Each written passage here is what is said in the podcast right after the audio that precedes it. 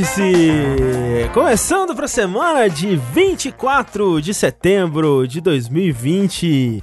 Este que há 260 edições é o seu podcast sobre roguelike, o melhor gênero, o gênero imbatível dos videogames. Esse gênero que ninguém cansa de jogar. E nesse episódio que é muito especial, porque 260, né? 2 mais 6 é 8.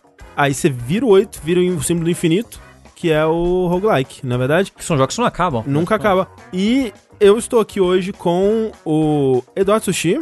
Olá. Que é um grande desenvolvedor de jogos roguelike e nesse episódio ele vai compartilhar com a gente sua nova criação, que é um roguelike sobre as eleições, né? Que você. É um roguelike que você joga ele 4 anos, aí quando dá os 4 anos reseta e não se aprende nada e começa tudo de novo. É, Sim. Né? Caralho, crítica social Nossa, foda. eu sou. Caraca, eu militei demais aqui. Nossa! gente. Não, tô dando desculpa. like aqui, retweet. É. Desculpa. É... Tem permadeath esse roguelike? Não, Permadeath foi a, a, minha crítica social que eu lacrei demais agora. Lacraste. Lacraste. Como o assunto já foi lacrado, iremos para o próximo, que é Rafael Kina. Olá! Que ele também quis fazer um roguelike. Por que não? Se tem 15 roguelikes saindo esse mês, por que Rafael Kina não poderia fazer o dele? Exato. Põe aí 16, né? É. Então ele foi lá e fez o quê? Monster Hunter.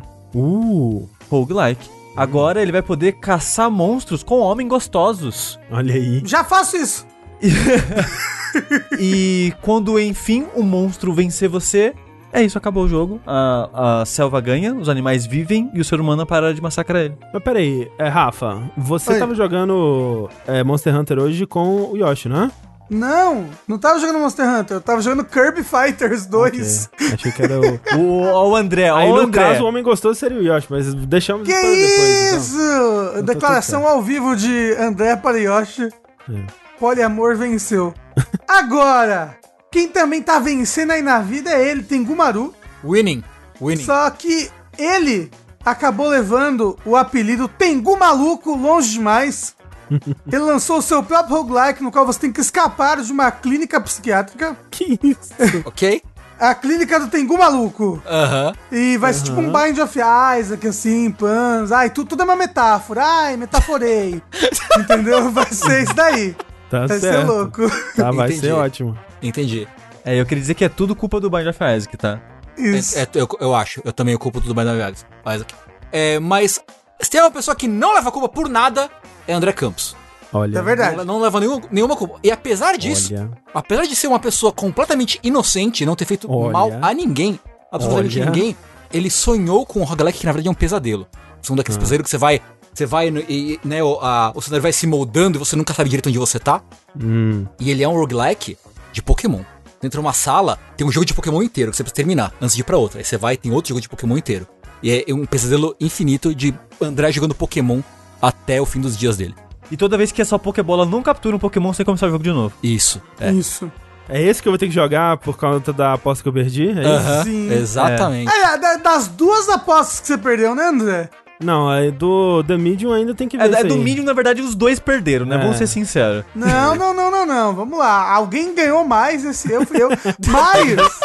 tem que. É, os dois perderam, mas agora tem que. A aposta é quem foi o pior perdedor, né? Isso. Isso, isso. isso. Não tinha aquele reality show, o grande perdedor? É, isso. É, Caralho, olha só, é um reality show em que você bota gordo pra sofrer, né? E aí, o gordo que mais perde peso ganha e ele vira o grande perdedor.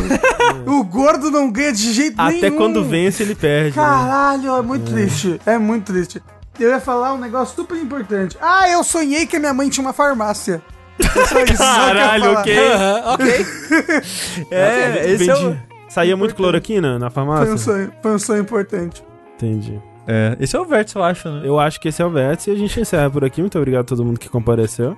É, não, na verdade, o grande perdedor não são nenhum de vocês aí que estão nos ouvindo, porque tá começando mais um vértice de joguinhos. Porque ele é, afinal de contas, um vértice de número par. É né? verdade. O, o, o, grande perdedor, André, é quem acha que a culpa do jogo é 300 reais e é imposto. Isso. Só. Exato. E não o dólar a 7 reais. E semana passada foi o de notícias, né? Semana que vem tem mais notícias. E olha que tem muita notícia acontecendo, mas tem muito joguinho também sendo lançado. Então a gente vai dedicar esse podcast hoje para falar sobre eles. Fala tudo que a gente jogou aqui, vai ter muito roguelike. Algumas coisas que não são roguelike. Curioso, né? Esse, essa concentração de roguelikes de, de repente aí. Vamos falar sobre isso. Mas antes disso, é sempre bom lembrar que você aqui que está ouvindo esse podcast, a versão editada dele que sai no, nos, nos feeds, saiba que ele acontece ao vivo na twitch.tv barra jogabilidade. Na verdade, muita coisa acontece ao vivo na twitch.tv barra jogabilidade, né? Todos os dias a gente tem streams lá, duas vezes por dia. Ontem o André tava animando um desenho, olha aí. É, eu fiz uma livezinha de arte, fiz muitas artes ali. Pretendo fazer mais aí, então tem joguinho, tem arte. Quem sabe tem Demon um... Souls. Tem Demon Souls às vezes. Quem sabe a gente faz um às vezes. lendo poema, né? É, no é, futuro. Então, Twitch um sarau, não é? É. Saraubilidade. Mas já, já se leu fanfic, então eu diria que já entra se, na mesma é categoria, verdade. né? Que é um poema, na verdade, né? Sim, então, com certeza. Um, uma espécie de poema. É uma poetagem, alguns diriam. E para você aqui que está assistindo ao vivo conosco, lembre-se que o Jogabilidade não é apenas as lives que a gente faz, não é apenas esse podcast. Tem muito mais podcast se você procurar por Jogabilidade no seu aplicativo de podcast favorito, seja ele o Spotify, seja ele o Google Podcast, acho que tá dando uns probleminhas, a gente tem que consertar o feed. Vai consertar o feed. Mas outros, né, qualquer aplicativo de podcast que você procurar aí, você vai encontrar a gente. Eu e... gostei que o André, ele deu um comando para alguém. Vai consertar o feed. É. a, gente, a gente agora vai esperar o resultado. Isso, Não é, foi o comando, porque... foi uma promessa. Isso aí é, pra é, mim. É a o lei, comando é, é pra mim na TV. É o segredo, é a lei, do, é a lei da resposta. Você joga, você joga é, pro universo, entendeu? Nossa. Exato. É. é... Ah, eu quero ser rico. Então, procure lá por jogabilidade, você vai encontrar, por exemplo, dois podcasts sobre Final Fantasy VII que a gente lançou recentemente. A gente lançou um dash de 5 horas sobre Final Fantasy VII Remake, com todos os spoilers a, falando tudo sobre o jogo. E a gente teve a péssima ideia de dedicar o episódio 100 do Fora da Caixa para falar de Advent Children, aquele filme maravilhoso de Final Fantasy VII. Ouçam então, lá! É bastante conteúdo aí para você consumir, para você se deleitar. Pra você que é um Final Fantasy, tá aí. Mas não agora, afinal de contas, agora aqui nós temos um podcast. Um podcast que, assim como tudo que a gente faz aqui, é possibilitado por pessoas como você, pessoas que vão lá mês após mês no Patreon, no Padrim, no PicPay, que dá o seu sub, que é muito importante aqui na, na Twitch pra gente. Pessoas como o Gustavo AC. Como o Marcelo Takabata. Como Radiant Fox. E como o Júlio Zanetti. Muito obrigado a todos vocês, muito obrigado a todo mundo que dedica um dinheirinho por mês, seja um real, um dolinha, 15 reaisinhos, um subzinho. Tem um, um dos tiers lá de recompensa que você ganha acesso ao nosso grupo do Discord, que lá você vai ter acesso não só a uma comunidade maravilhosa, que está se reunindo para brigar no Among Us com frequência ultimamente. E também, deixa eu, deixa eu comentar rapidamente sobre isso, ah. fazer um parênteses muito breve, que é, tem um, um, parte do, da comunidade do Discord tá fazendo, né, fez o clube de assistir Gundam. Ah, sim. Eles, sim. Que eles estão vendo o. E aí eu entrei lá hoje, o pessoal fez uma tabela, um cronograma para todos os Gundams que eles vão assistir, quando vai ser assistir, quando vai ser discussão, qual vai ser a próxima série, tipo, a galera tá muito profissional, assim. Eu tô muito orgulhoso de você, incrível, de você estão no clube, clube da Gundam Fight. Eu tô gostando de ver. É. Então, assim, se você quer fazer parte disso aí, se você quer ouvir o nosso podcast bônus da LC Cedilha, dê o seu sub pra gente, contribua a partir de 15 reais, que tudo, tudo em casa. Muito obrigado. E vamos lá então para o podcast? Vamos lá falar de videogaminhos? Vamos abrir aqui com o Rafa, Rafa, Rafa, Rafa. que eu quero saber como é que tá sendo essa, uh, esse dinheiro que você deu pra Nintendo aí pra apoiar esse absurdo que a Nintendo fica fazendo com a gente. Esses jogos emulados, trabalho ah, sem vergonha, onde já é, se viu. Essa Nintendo... Inclusive, André, corrigindo você, falaram que você tava errado, e é isso. Okay. Fala nos comentários, o André está errado. Aham. Uhum. Porra! Não, não. É, de é... que de que as a, de que as runs de não sei aonde lá não é não tinham sido baixados do site lá. É, isso é um mito. Era um, um hoax. É, assim, se você hoax. fala que eu estou errado, é 80% de chance de você estar certo. Então... Mentira! Mentira. De qualquer maneira, gente, eu quero falar aqui do jogo do ano, na verdade. É, do jogo do ano de 1994, no caso. KKK. 96, né? do jogo do ano de 1996, no caso. KKK. Rindo, risadas. Risadas alegres. Nossa, se esse jogo tivesse saído em 94, puta merda. Lançamento do PlayStation, né? É, tipo, 96 o Mario 64 já foi uma parada de explodir cabeça, né? É, é, é assim, o, o negócio aqui, eu, eu quero falar do Mario 3D All Stars, né? Que foi esse. Esse relançamento, essa. Essa coletânea de aniversário e é 35 anos do Mario que a Nintendo lançou no Switch, no qual é, essa coletânea possui Mario 64, Mario Sunshine e Mario Galaxy 1. Infelizmente, somente um. Só que o que eu mais joguei, é, o 2, que é o melhor de todos, não tá aqui. Eu espero muito que no futuro, sério, por favor, Nintendo, bora, bora bota aí, bota é. aí, né? Eu acho, Rafa, o que vai acontecer é o seguinte. No dia 31 de março, quando esse jogo sumir da existência, que a Nintendo prometeu, eles vão vender os jogos separados. O que você acha? Então, eu acho que é isso que vai acontecer. Quem acompanha o nosso Vértice com mais frequência, no dia notícia a gente comentou isso, né? Que esse jogo, ele. Esse pacote, no caso, né? O All Stars, que vem os três jogos, ele é por tempo limitado até 31 de março, que curiosamente é a última, o último dia do ano fiscal da Nintendo.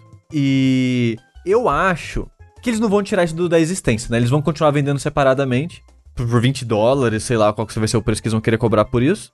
E eu acho que o Galaxy 2 vai ficar disponível ou no dia ou pouco tempo depois. Só não tava no pacote. Eu não sei não, hein? Acho que seria uma, uma coisa muito sensata e muito é... legal de se fazer. Eu não sei se eu acredito nessa sensatez toda da Nintendo. Então vocês acham que nem vender depois da Nintendo vai? Acho que não agora, acho que não agora, acho que vai demorar. Você acha, que, você acha que, ela, que ela vai, tipo, vender de novo no ano que vem. final de 2020. É, eu acho que ela vai fazer um. Tipo, ah, 36 anos de Mario. Tá vendendo de novo agora a parte. Não, não, não. Eu acho que quando fizer 40 anos, ela faz um Mario All Stars 3D 2. E aí vai ter Mario Odyssey, Galaxy 2 e qual mais faltou? O 3D, 3D World. Assim, é, o 3D World vai relançar agora, né? No... É, então, mas aí quando é, der 5 anos ela relança é, de novo, tá tudo certo. É, é mas eu, eu, eu falei especificamente de 96, blá blá, porque o que eu mais tô jogando, já que eu tô jogando primeiro, é o Mario 64, né? Eu baixei o jogo e eu fui jogar ele pela primeira vez em live, inclusive. Foi bem legal, tipo, tá todo confuso com os controles. Acho que, que essa é a coisa mais louca, né? Tipo, Mario 64, na minha cabeça, porque eu só jogava Mario 64 ou no emulador, né? Tipo, no PC jogava no teclado na época, ou tipo na, na casa do. Na casa do meu primo que tinha o Nintendo 64. E eu joguei bastante a versão de DS dele. Mas bem, o negócio é que na minha cabeça, eu mexi a câmera dele normalmente, assim, né, porra? Eu mexi a câmera ali no, no segundo analógico ah, claro. do Nintendo 64, né? É, Todo mundo aquele... sabe que ele tinha um segundo analógico, né? Sim, sim. E não tem, né? Que loucura! A primeira coisa que eu estranhei quando eu fui jogar o Mario 64 de novo. Tem caralho, você praticamente não mexe a câmera, né?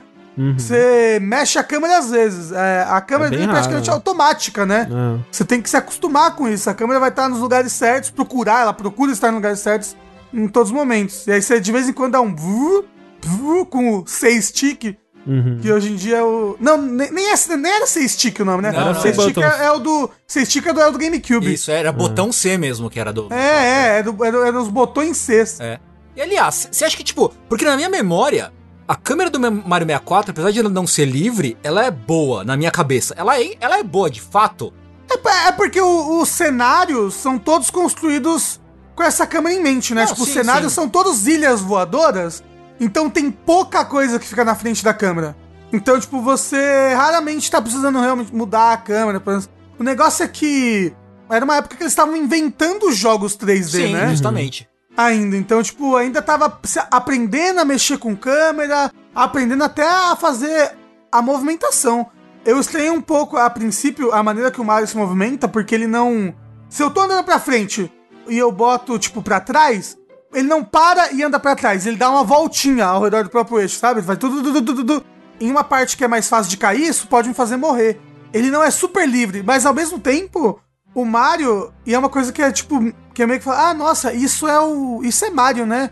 Ele é tão expressivo, você pode fazer tanta coisa com o simples ato de pular dele, com os três botões, que é pular, agachar e socar. Você consegue fazer tantas manobras e o wall jump e as fases. Esse jogo é difícil, gente. Nossa, as fases, muitas fases exigem isso de você. Né, pra pegar, pra pegar uma estrela, você precisa dar um, um, um backflip e depois um wall jump, sabe? Num negócio. E é, e é um timing diferente de, de wall jump que, que esse Mario tem do que se aprendeu a fazer o wall jump depois, sabe? Uhum. Nas coisas. Qual foi a última vez que vocês jogaram Mario 64? Bem recente, assim. E, e o lance para mim é esse que. eu acho que eu joguei ele tanto é, ao longo dos anos, né? Eu joguei ele no 64, depois joguei no emulador, depois joguei várias oportunidades depois disso. Que sempre que eu volto para ele, eu tô em casa, assim. Eu não, eu não acho nada de estranho no controle e tal, assim. Eu acho ele ah, um jogo muito gostoso de controlar até hoje. Só que, para mim, o problema do Mario 64 é que eu meio que encho o saco dele, é muito rápido, assim. É, eu acho que as fases, elas vão, elas vão ficando chatas Tipo, elas vão ficando irritantes, assim, o que ela começa a te pedir é meio chato. Eu acho que as fases elas vão ficando difíceis. É, então, muito rápido. Difícil, difícil, de um jeito chato para mim. Não, não é um difícil que, nossa, agora eu vou. Uau, vou, vou querer superar esse desafio. para mim fica chato. E o lance para mim é essa estrutura dele, né? De você voltar seis vezes em cada fase para pegar as estrelas. A fase muda, vai mudando, né? Às vezes tem canhão, às vezes tem uma parte que tá aberta, às vezes tem algum NPC diferente ali. É, a enguia saiu do buraco, né? Tem várias coisas que vão mudando, assim, pra, pra mudar a fase. Mas ainda é a mesma fase, né? Eu, eu, não sei, eu acho que eu canso muito desse, dessa, dessa formulinha do, do Mario 64. Muito rápido. Assim, eu acho que talvez se eu tivesse jogado ele muito na minha vida, talvez hoje em dia eu já tivesse cansado dele. Como eu não, né? Como eu falei, como eu só joguei ele emulado e joguei a versão que eu mais joguei ele, na verdade, eh, de DS, eu, eu tenho, na verdade, tô com vontade de jogar ele o tempo todo agora, sabe? Tipo, uhum. porra, podia lá voltar a jogar um pouquinho do Mario 64, podia voltar. Mesmo que eu tô fazendo a, a coisa errada que é eu só saio de uma fase quando eu pego todas as estrelas dela. Uhum, uhum. Isso é errado por quê? Porque tem sempre. Tem duas estrelas que são muito difíceis Sim. e chatas. Que é as oito moedas vermelhas. As oito moedas vermelhas até que é legalzinho. É ok, mas a de 100 moedas amarelas Então, é um a de 100 moedas amarelas é. E, e o negócio é você fazer os dois juntos, né, André? Hum. Porque acho que a única estrela que não te tira da fase é a de 100, a de 100 moedas. Ah, é? É, então, então eu sempre faço junto. Eu pego a de 100 moedas amarelas e aproveito para pegar as moedas vermelhas. Eu não, eu não conseguia. Quando chegava na, na, na de 100 moedas, eu pulava a próxima. Eu, era muito raro eu pegar as, as seis estrelas numa fase. Eu achava muito, muito chato de pegar mesmo. Então, eu sou, eu sou muito completionista. É, eu pegava tudo também. As únicas fases que me enchiam um saco tem duas fases notoriamente que me encheu o saco. A primeira é aquela que, dependendo da altura que você entra no quadro, a água tá num, num nível. Eu acho essa fase um saco. E aquela que é de. do relógio. De você entrar em horários diferentes. Ah! Porra, o pior é que eu acho essa fase tão genial. Não, acho que Mas ela é bem louca mesmo, né? Conceitualmente é muito da hora, eu acho. Mas eu achava é. ela meio, meio saco, assim. É, ela, ela é meio que, tipo, na, na, verdade, se você entrar nela normal, ela tá o relógio andando. E se você entrar meia-noite o relógio tá parado, não, um negócio assim. Eu não lembro exatamente como é que era, mas que tinha, tinha coisas diferentes dependendo do horário que você entrava nela. É. Agora, uma, uma fase que eu, que eu lembro que eu tinha muita dificuldade no DS, e que eu acho que eu vou ter muita dificuldade quando eu chegar aqui, acho que é a última fase, é a do tapete mágico, né? É a última. É a última que é. Caramba, aquela, essa fase é muito difícil. Não, inclusive, quem viu a live, eu penei no primeiro castelo do Bowser, sabe? No, uhum, na primeira uhum. fase do Bowser. Porra, que difícil! Meu Deus do céu. Dito isso, tô me divertindo muito eu gosto muito das fases do Bowser, viu? Dizer, tipo, podia ter mais fase, tipo, da fase é, do Bowser. É, você sabe é... por que, eu acho que você gosta das fases do Bowser? Que ela é mais simples. Então, não só isso, ela. Você vai nela uma vez só. É, também né? Ou ela... no máximo duas, né? Se você é. não. É, se você esquece de pegar as moedas vermelhas da primeira vez, você vai duas. Mas ela só tem um objetivo, né? Chegar no final uhum. e matar o Bowser. Então ela, ela, ela é bem, tipo, ela é um streamline, né? Ela é um desafio. Uhum Tipo. E ela tem um quê também, um, uma coisa meio 2.5D, assim, né? Uhum. Ela é mais. As plataformas são mais é, estreitinhas, né? Uhum. Eu gosto. É, uma coisa, Rafa, você tá falando da versão de DS, né? Uma coisa que eu, eu estranhei muito foi que a gente jogou, né? A versão de DS num saideira uhum. recentemente aí. E eu fiquei de cara, tipo, quanto que ele é mais bonito, na verdade, do que o Mario 64, né? Em questão de textura, assim, é, cores e tal. E, e a outra coisa é que eu esqueci que o DS não tem analógico, né? Então ele tem botão para correr. É, é, o do DS é, é, você jogava no, no D-pad, o que fazia várias partes, na verdade, até mais fáceis, né? Uhum. Porque você podia só andar em linha reta, só andava né, praticamente em oito ali direções. Aí, tipo, as partes de se equilibrar, de passar uma, uma, uma vareta, passar uma, uma coisa muito fina assim para não cair, eram mais fáceis no DS. Uhum. E você podia, você podia mudar os personagens né, no DS, sim, que sim. ajudava também. Tipo, o Luigi pulava mais alto, o Wario era gordo. O Yoshi come os bichinhos e bota ovo, fiquei surpreso. Eles é, colocaram várias é mecânicas é novas, assim. Alguém do chat falou: Ah, O meu negócio é que esse port, ele não é tão bom quanto a versão emulada que pirata, não sei lá o quê. É que a versão emulada pirata, ela não é emulada, né, gente? Ela é o código mesmo do jogo. Você sabe, né, essa versão que roda quando você pirateia o jogo? Você pode. Ah, tá, tá, tá. A versão nativa você tá falando. É isso. O, sei, sei, sei, sei. O pessoal que pirateia o Switch pode, pode uhum. jogar uma outra versão do Mario 64. Sim, que na sim. verdade não é. Não é uma emulação, né? Uhum, uhum. É tipo, é o código do jogo mesmo que eles conseguiram extrair portar. esse ano, alguma coisa é. assim, eles conseguiram portar. E ela é, ela é toda mudada e tudo mais. Tipo, ela é bem, bem bonita. Ela é uhum. uma versão muito bacana. Dito isso, eu acho que a Nintendo não é isso que ela quer com esse relançamento que ela fez aí, né? Ela quer botar as versões originais dos jogos. Eu, eu acho que tem valor nisso, eu acho legal. Eu sempre reclamo quando tem um, um remaster, assim, que não tem a versão original. Acho que é sempre importante você preservar a versão original. Se você quiser, né, tipo, ah, ok, Demon Souls Remake, ótimo. Quer dizer, não sei, talvez não seja. Mas faz, pode fazer. Mas, porra, põe em acesso, né? Dê acesso à versão original de PS3 também, de alguma forma, sabe? Pra não, não deixa essa versão se perder. Não deixa essa versão ser substituída pelo remake, né? Você acha que o Shadow of the Colossus foi isso? Um pouquinho? É um pouco isso. Eu acho que hoje em dia quem vai jogar, vai jogar o remake, né? A versão a mentalidade que se tem, né, até pela facilidade de acesso, é que a versão remasterizada ou a versão original do PS2, ela ficou para trás, né? É, né, porque porque a versão remasterizada dela é do Play 3, né? Eles não lançaram do Play 4 exato, a versão remasterizada. É, então eu acho isso triste, então eu acho que tem valor sim você é, colocar o jogo emulado mesmo, né? Nem, nem portar, tipo, faz a versão com o código original do console, rodar da melhor maneira possível numa plataforma nova, acho que tem valor. Mas não é aquilo que a gente fala. Tipo, a Nintendo podia ter feito um pacote mais legal, um pacote que contextualizasse esse jogo, fizesse, sei lá, um documentáriozinho sobre a importância dele. Porra, é, que... podia, podia ter uns extra bacana, é, uma, exato, um, exato. uns artwork. Podia ser um trabalho que a gente espera mais desse tipo de, de coletânea de aniversário, né? É, pode cobrar 60 dólares, mas faz um pacote mais legal, sabe? Faz um pacote que, que tenha todos os jogos 3D mesmo, que que façam uma apresentação maneira deles como uma, uma coleção comemorativa. É que é um bagulho que é meio que a Capcom faz quando, nas coletâneas uhum. dela, né? Ela, ela lançou. Eu não lembro se no Mega Man tem.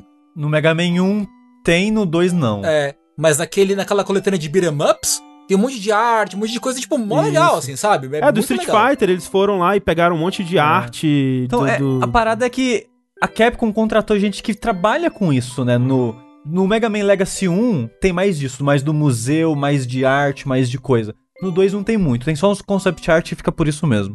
Mas, cara, o Street Fighter, do Street Fighter é incrível. A coletânea vale a pena só pelo arquivo histórico que carrega dentro da coletânea, sabe? E quando a Nintendo fala, diz querer comemorar X anos do Mario lançando essa coletânea, não é uma comemoração no final das contas, sabe? Seria mais se ela realmente tivesse feito um tratamento melhor, se tivesse mais, tipo, dessas paradas de produção e de arte, que por causa do vazamento a gente sabe que existe. A Nintendo só não tá interessada em disponibilizar e compartilhar essa história com as pessoas. Sim. Ela tipo... quer continuar sendo essa entidade mágica é. e, e, tipo, afastada para você só idolatrar, sabe? Sim. Falaram ali o, a coletânea do, do Samurai Showdown e, tipo, eu, eu vi o a palestra de GDC do, do rapazinho, eu esqueci o nome dele. Mas é o cara do, do Digital Eclipse, né? Que trabalhou na, nessa e vários outros. Rapazinho, é muito, é muito coisa de velho, né? Ah, eu vi a coletânea do rapazinho. Ai, não, Frank Cifaldi, não, não é o Frank Cifaldi. É, é o Mike Maika. Não, o Mike Maika também. É mas outro... ele tá lá. É, sim, mas... É, e aí eles, é, o cara falando dessa... De uma versão do Samurai Shodown 5, eu acho, que eu não sei, eu acho que nem chegou a ser lançada, mas era uma versão que linkava vários arcades para jogar uma um multiplayer lá e era uma versão especial que continuava a história e, tipo, não existia essa versão por aí, sabe, antes. E o cara resgatou, acho que nem não existia nem ROM dela. E o cara resgatou pra, pra colocar nesse pacote e fez é, a funcionalidade de funcionar com o Switch, por exemplo, que você pode jogar com vários Switches, né? E tem linkar aquela, eles, digamos. E tem aquela parada que eles fizeram de filtro de pixel art que eles colocaram no Samurai Shodown. Ah, sei, que sim, é, sim, sim. Que ele era de uma resolução específica, né? Que se você colocasse uma tela normal hoje em dia, pixel por pixel, seria, sei lá, só meio olhinho, né? Só que eles fizeram uma parada para aumentar o tamanho, só que em vez de só esticar o pixel, é uma parada meio de machine learning que extrapola pixels e redesenha o desenho para ficar maior uhum. e você nem nota Sei. que aquilo foi alterado de tão perfeitinho que fica. Parece que a pixel art sempre foi daquele jeito. Sei. É muito maneiro isso que eles fizeram. É verdade, eu confundi duas coisas. Tem a, eles fizeram a separada do multiplayer com a versão de Street Fighter. E aí tem um Samurai Showdown também, que é uma versão é, Ultimate Edition que também tinha se perdido, que eles resgataram nessa coisa. Ah, eles falaram que é DLSS, que é a moda agora da, ah, das é? resoluções. Ah. É, eu não sabia que era isso, porque eu vi isso. O que, que é DLSS? Uma parada é. de adaptar a resolução. Deep Learning Super Sampling. Hum. Mas a parada para mim é que esses jogos que a gente tá elogiando, eles tinham interesse em preservação histórica também. Então, tipo, o que eu sinto é, obviamente, quando uma empresa relança essas coisas, ela quer dinheiro. Ela quer capitalizar em cima do histórico dela. Quer trazer, tipo, ou atenção de volta para um jogo que estava esquecido, como o Mega Man, a Capcom fez com o Mega Man, né, para ver se ainda tinha interesse uhum, e acabou lançando uhum. 11 depois.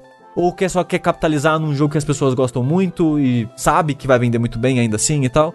Tá falando que empresas querem dinheiro, Sushi? Exato, só que o negócio Não, é, absurdo. tem maneiras e maneiras de você fazer isso, né? E tipo, já que você quer fazer dinheiro, e normalmente os ports, as coletâneas mais interessantes, são as que têm conteúdo histórico. Porque quem vai comprar, na maioria das vezes, é ou alguém que tá curioso para conhecer aquilo, ou alguém que já conhece o jogo e quer conhecer um pouco mais da história por trás daquilo, né? Ou quer então... jogar, porque você sabe o que, que é? O negócio é que esses jogos da Nintendo são muito inacessíveis, gente. O, o, o Mario Sunshine, onde você jogava Mario Sunshine? Sim, é a, primeira, é a primeira vez que ele sai, né? É. Eu acho muito legal agora você ter acesso a esses jogos oficialmente no, no, no, console, no console mais novo da Nintendo. Eu acho isso bem bacana.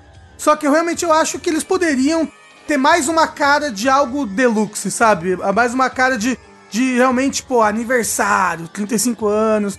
Dito isso, melhor do que o aniversário do Mario no Wii, né? Não, de 25 anos, que foi, ah, sim, que foi o relançamento do Mario All Stars. Que eu joguei, inclusive, recentemente em live.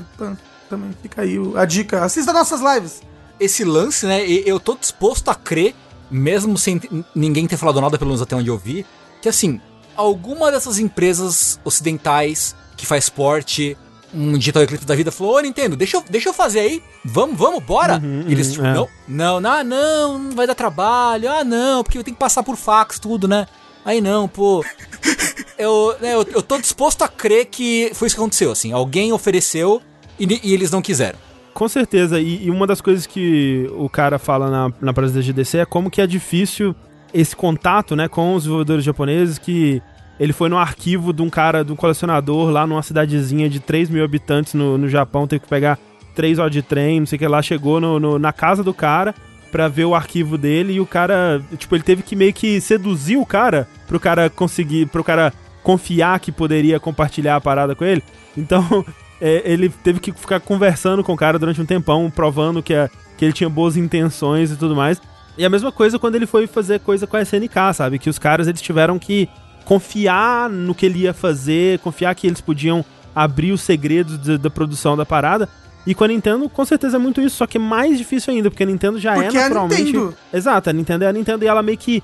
Ela não precisa, né? Entre aspas, disso. E aí é mais difícil ainda e é por isso que esse pessoal, eles estavam reclamando muito quando rolou aquele vazamento da, das coisas da Nintendo, porque quando rola um vazamento disso, a Nintendo se fecha ainda mais. Então talvez pudesse ter alguém lá que estava quase conseguindo fazer que a Nintendo é, aceitasse participar de uma parada assim, e aí acontece um vazamento desse e ela se fecha todos de novo, né? Falando em vazamento, André, você sabe uma coisa que vaza muito também? Hum. Fralda geriátrica. Isso. Vaza muito. E até infantil vaza, né? Porque os vaza, bebês, eles fazem uns cocô? Ou, ou faz quanto tempo que você, você, você, já cuidou de um bebê, Tengu? Graças a Deus, não. É porque o cocô de bebê não é um cocô bonitinho, tipo. Ah, eu sei, eu sabe, sei. um cocô qual, durinho, qual não. cocô é um cocô bonitinho? Não, Ao contrário do que, Rafa? É. Ah, sei lá, a Ellie, ela quando ela cagava, é, não, era um cocô bonitinho, bonitinho ali. Ela não. até cagou em japonês uma vez, lembra? Objection. É, é, é, era um cocô bonitinho. Agora o cocô de criança Gente, é uma explosão de cores e sabores. Né? a criança caga e sai, e sai todas as coisas da coisa. Sai cocô verde, amarelo, azul. Plá, e é tipo. Plá, Esse é, é o review louco. do Rafa de Mario All Star 3D. É isso. É, isso. é uma, expl uma explosão de cocô, põe na capa. Não, uma explosão de cores e sabores. Mas é. Depois eu joguei. Nesse mesmo dia que eu joguei pela primeira vez o, o Mario 3D All Stars, que foi em live, eu joguei o o Mario, o Mario Sunshine logo em seguida e depois o, o Mario Galaxy, né? O Mario Sunshine, ele ainda, é, ele, ele ainda é muito estranho para um Mario. Nossa, ele é uhum. muito estranho. Sim, é, é tipo, caramba, é, é louco porque essa é a Nintendo que algumas pessoas queriam e ainda meio que querem até hoje, sabe? Tipo, ai meu Deus, tem cutscene no começo, tem história no Mario, sabe? Com diálogos, né? É, então, com diálogo. videogame, eu.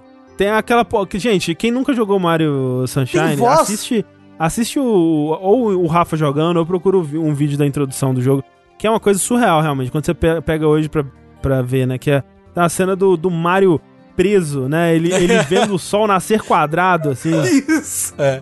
E aí sendo explicado a plot, né? Tipo, tem esse mistério, ah, tem um Mario falso na ilha. E eu falei, eu fiquei, caramba, se, se a Nintendo lançasse um Mario assim hoje, eu ia ficar muito surpresa. Falar, caralho, a Nintendo tá, né? Tá querendo ir à frente.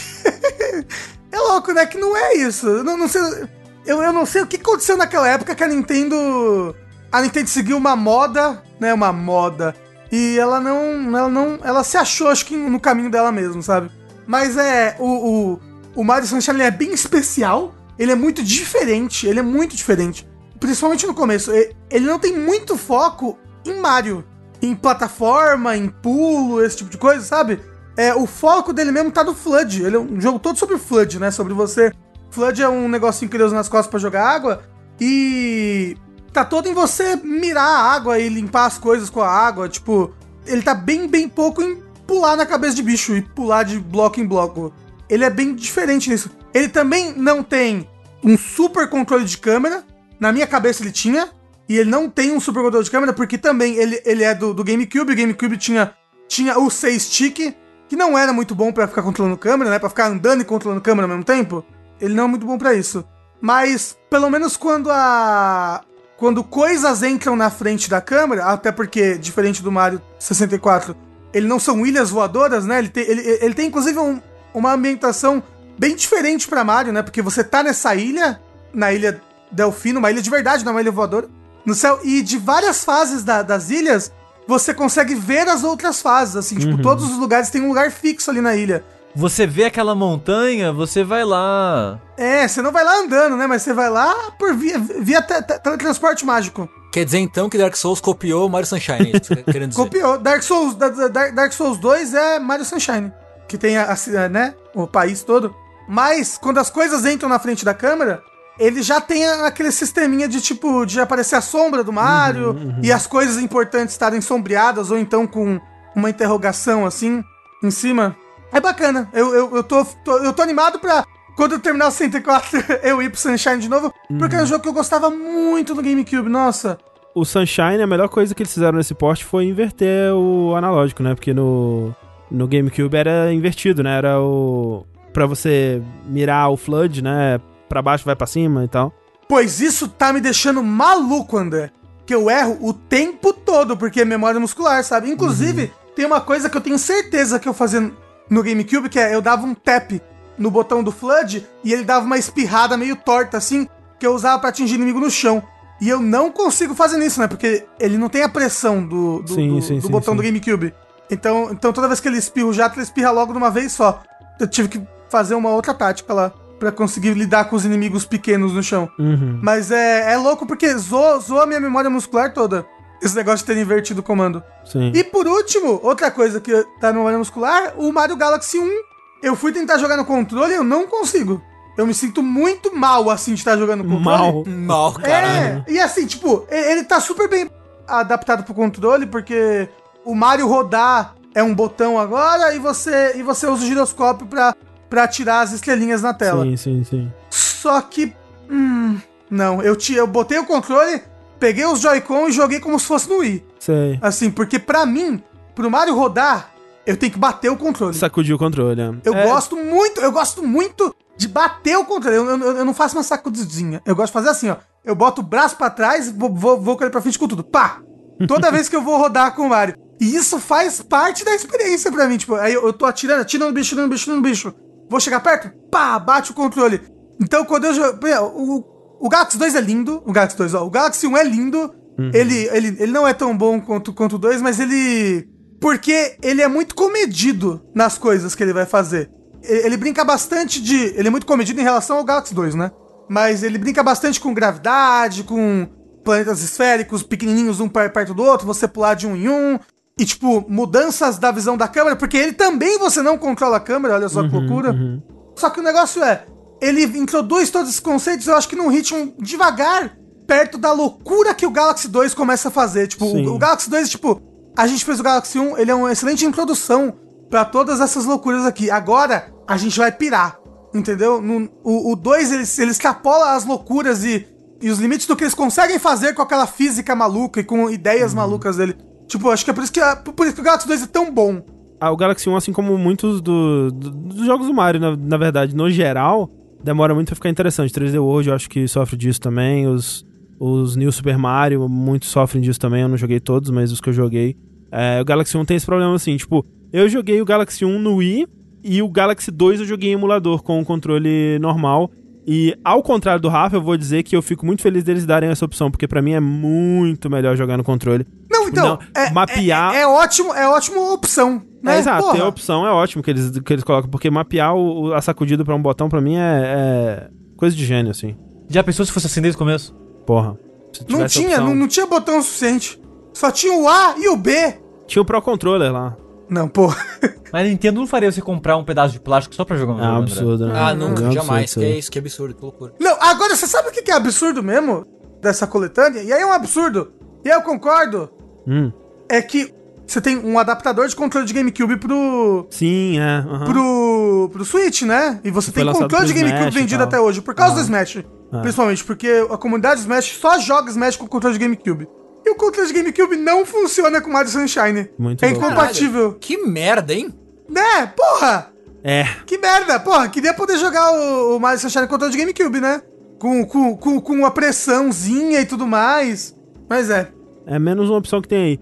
Uma coisa que eu tava vendo também é que, assim, né, tem muita coisa deles estarem emulando, né, o, parte do, dos três jogos, né, o, o Galaxy, ele, ele é meio, meio emulado, meio nativo, né, mas eles, até no 64 e no Sunshine, eles fizeram algumas mudanças, né? Eles provavelmente usando aqueles aumentadores de resolução por é, inteligência artificial, né?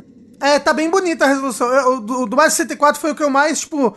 Ah, na minha cabeça o jogo era desse jeito, é assim mesmo.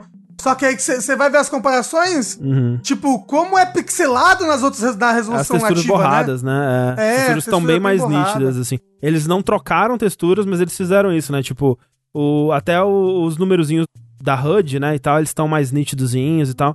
Assim, teve um, um, pequeno trabalhinho ali também, né? Não foi só emular. Ah, assim, de, é, esse emulador que eles estão usando não é um emulador que eles pegaram na internet, né? Ah, é um não, emulador é. da Nintendo, no sim, caso. Sim, sim. Né? Então, tipo, teve o trabalho de fazer o emulador. Deus sabe se eles já tinham esse emulador há sete anos atrás. Sim. Ou se eles poderiam, porque o negócio é. O negócio é, o sonho das pessoas era eles lançarem um um GameCube Classic, um Nintendo 64 uhum. Classic, né? Quem sabe? Quem sabe o sonho não é real? Sim. Né? Mas não é não. Gente, não é não. É bom dizer, é, de novo, a gente comentou isso no Vértice, mas talvez as pessoas não tenham escutado o Vértice de notícias, mas assim, de forma alguma, o problema dessa coleção é o fato dos jogos serem emulados. Isso não tem absolutamente nenhum problema.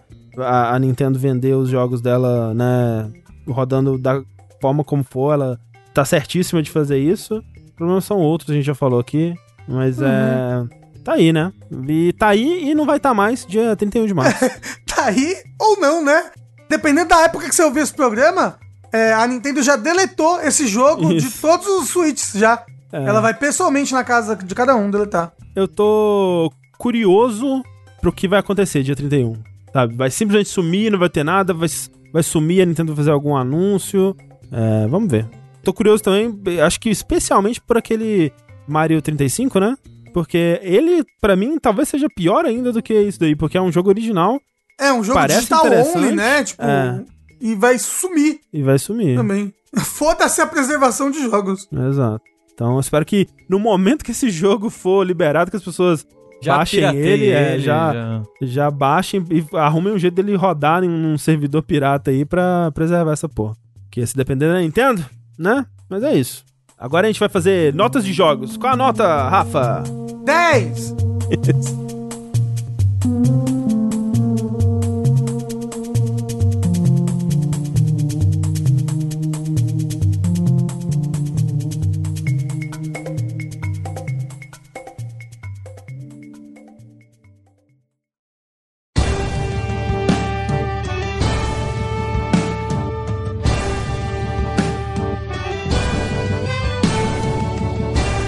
Então falar de roguelike. Eu queria então puxar aqui o meu primeiro, porque eu vou falar sobre um dos roguelikes mais importantes aí para a popularização do gênero, assim, a, a, talvez ao lado de Bind of Isaac, talvez eu apontaria para Spelunk, né? Spelunk é um joguinho de exploração de cavernas, roguelike, que foi lançado, vou chutar aí 2012, 2011, uma coisa assim, possivelmente. André! Ah. Spelunk tem alguma coisa a ver com Spelunca? Não, tem a ver com. Qual que é a palavra de exploração? Espeleo... Espeleologia. Espeleologia, isso, que é explorar e o que a caverna. Que é Spelunca? Spelunca é um lugar meio zoado, né? É uma casa zoada. É um lugar zoada. bagunçado. É um lugar bagunçado, isso. Não, ó, espelunca, cavidade profunda no solo, caverna, ah, tá. Então cova. tem a ver, então tem a ver. Então eu não Tem sabia ver. que a, a- comparar, a palavra espelunca vem de comparar o lugar com um buraco no chão, então. Fica aí a cultura. Fica, Fica porra, ó, aprendizado, todo dia a gente aprende uma coisa, né, gente? Os caras têm a, têm a coragem, têm o topete de falar que games não é cultura. Exato. o topete. É. Então, gente, eis que muitos anos depois sai Spelunk 2, que em grande parte é muito do daquele mesmo jogo, é, expandido com coisas é, surpreendentes, interessantes. Acho que a- as principais são que agora a progressão ela não é mais linear, né? No, no primeiro você ia da caverna pra floresta, caverna de gelo, não sei a ordem exata, na verdade. Mas é isso, né? Você vai, vai passando as fases é, numa ordem fixa. E agora, nesse, quando você chega na, na última fase de um mundo, você tem duas saídas, né? Tipo, pra esquerda e pra direita. E a- cada uma vai te levar pra uma fase é, específica, né? Se você for pra esquerda, você vai pra, pra floresta. Se você for pra direita, você vai pra uma, uma mina meio Lava. que- é, de lava e tal.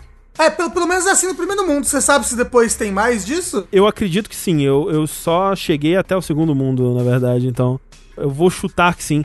E a outra coisa, justamente uma coisa que você vê quando você chega nessa fase da lava, principalmente, é que ele tem eh, perigos com simulação de fluido, né? Então, essa lava, ela não é uma, uma lava 2D ali, que tá desenhadinha, né? Ela entorna, né? E ela você explode e ela vai se espalhando pelo resto da, do cenário, né? E é bem interessante, é bem da escorre, hora. né? É, escorre, exato.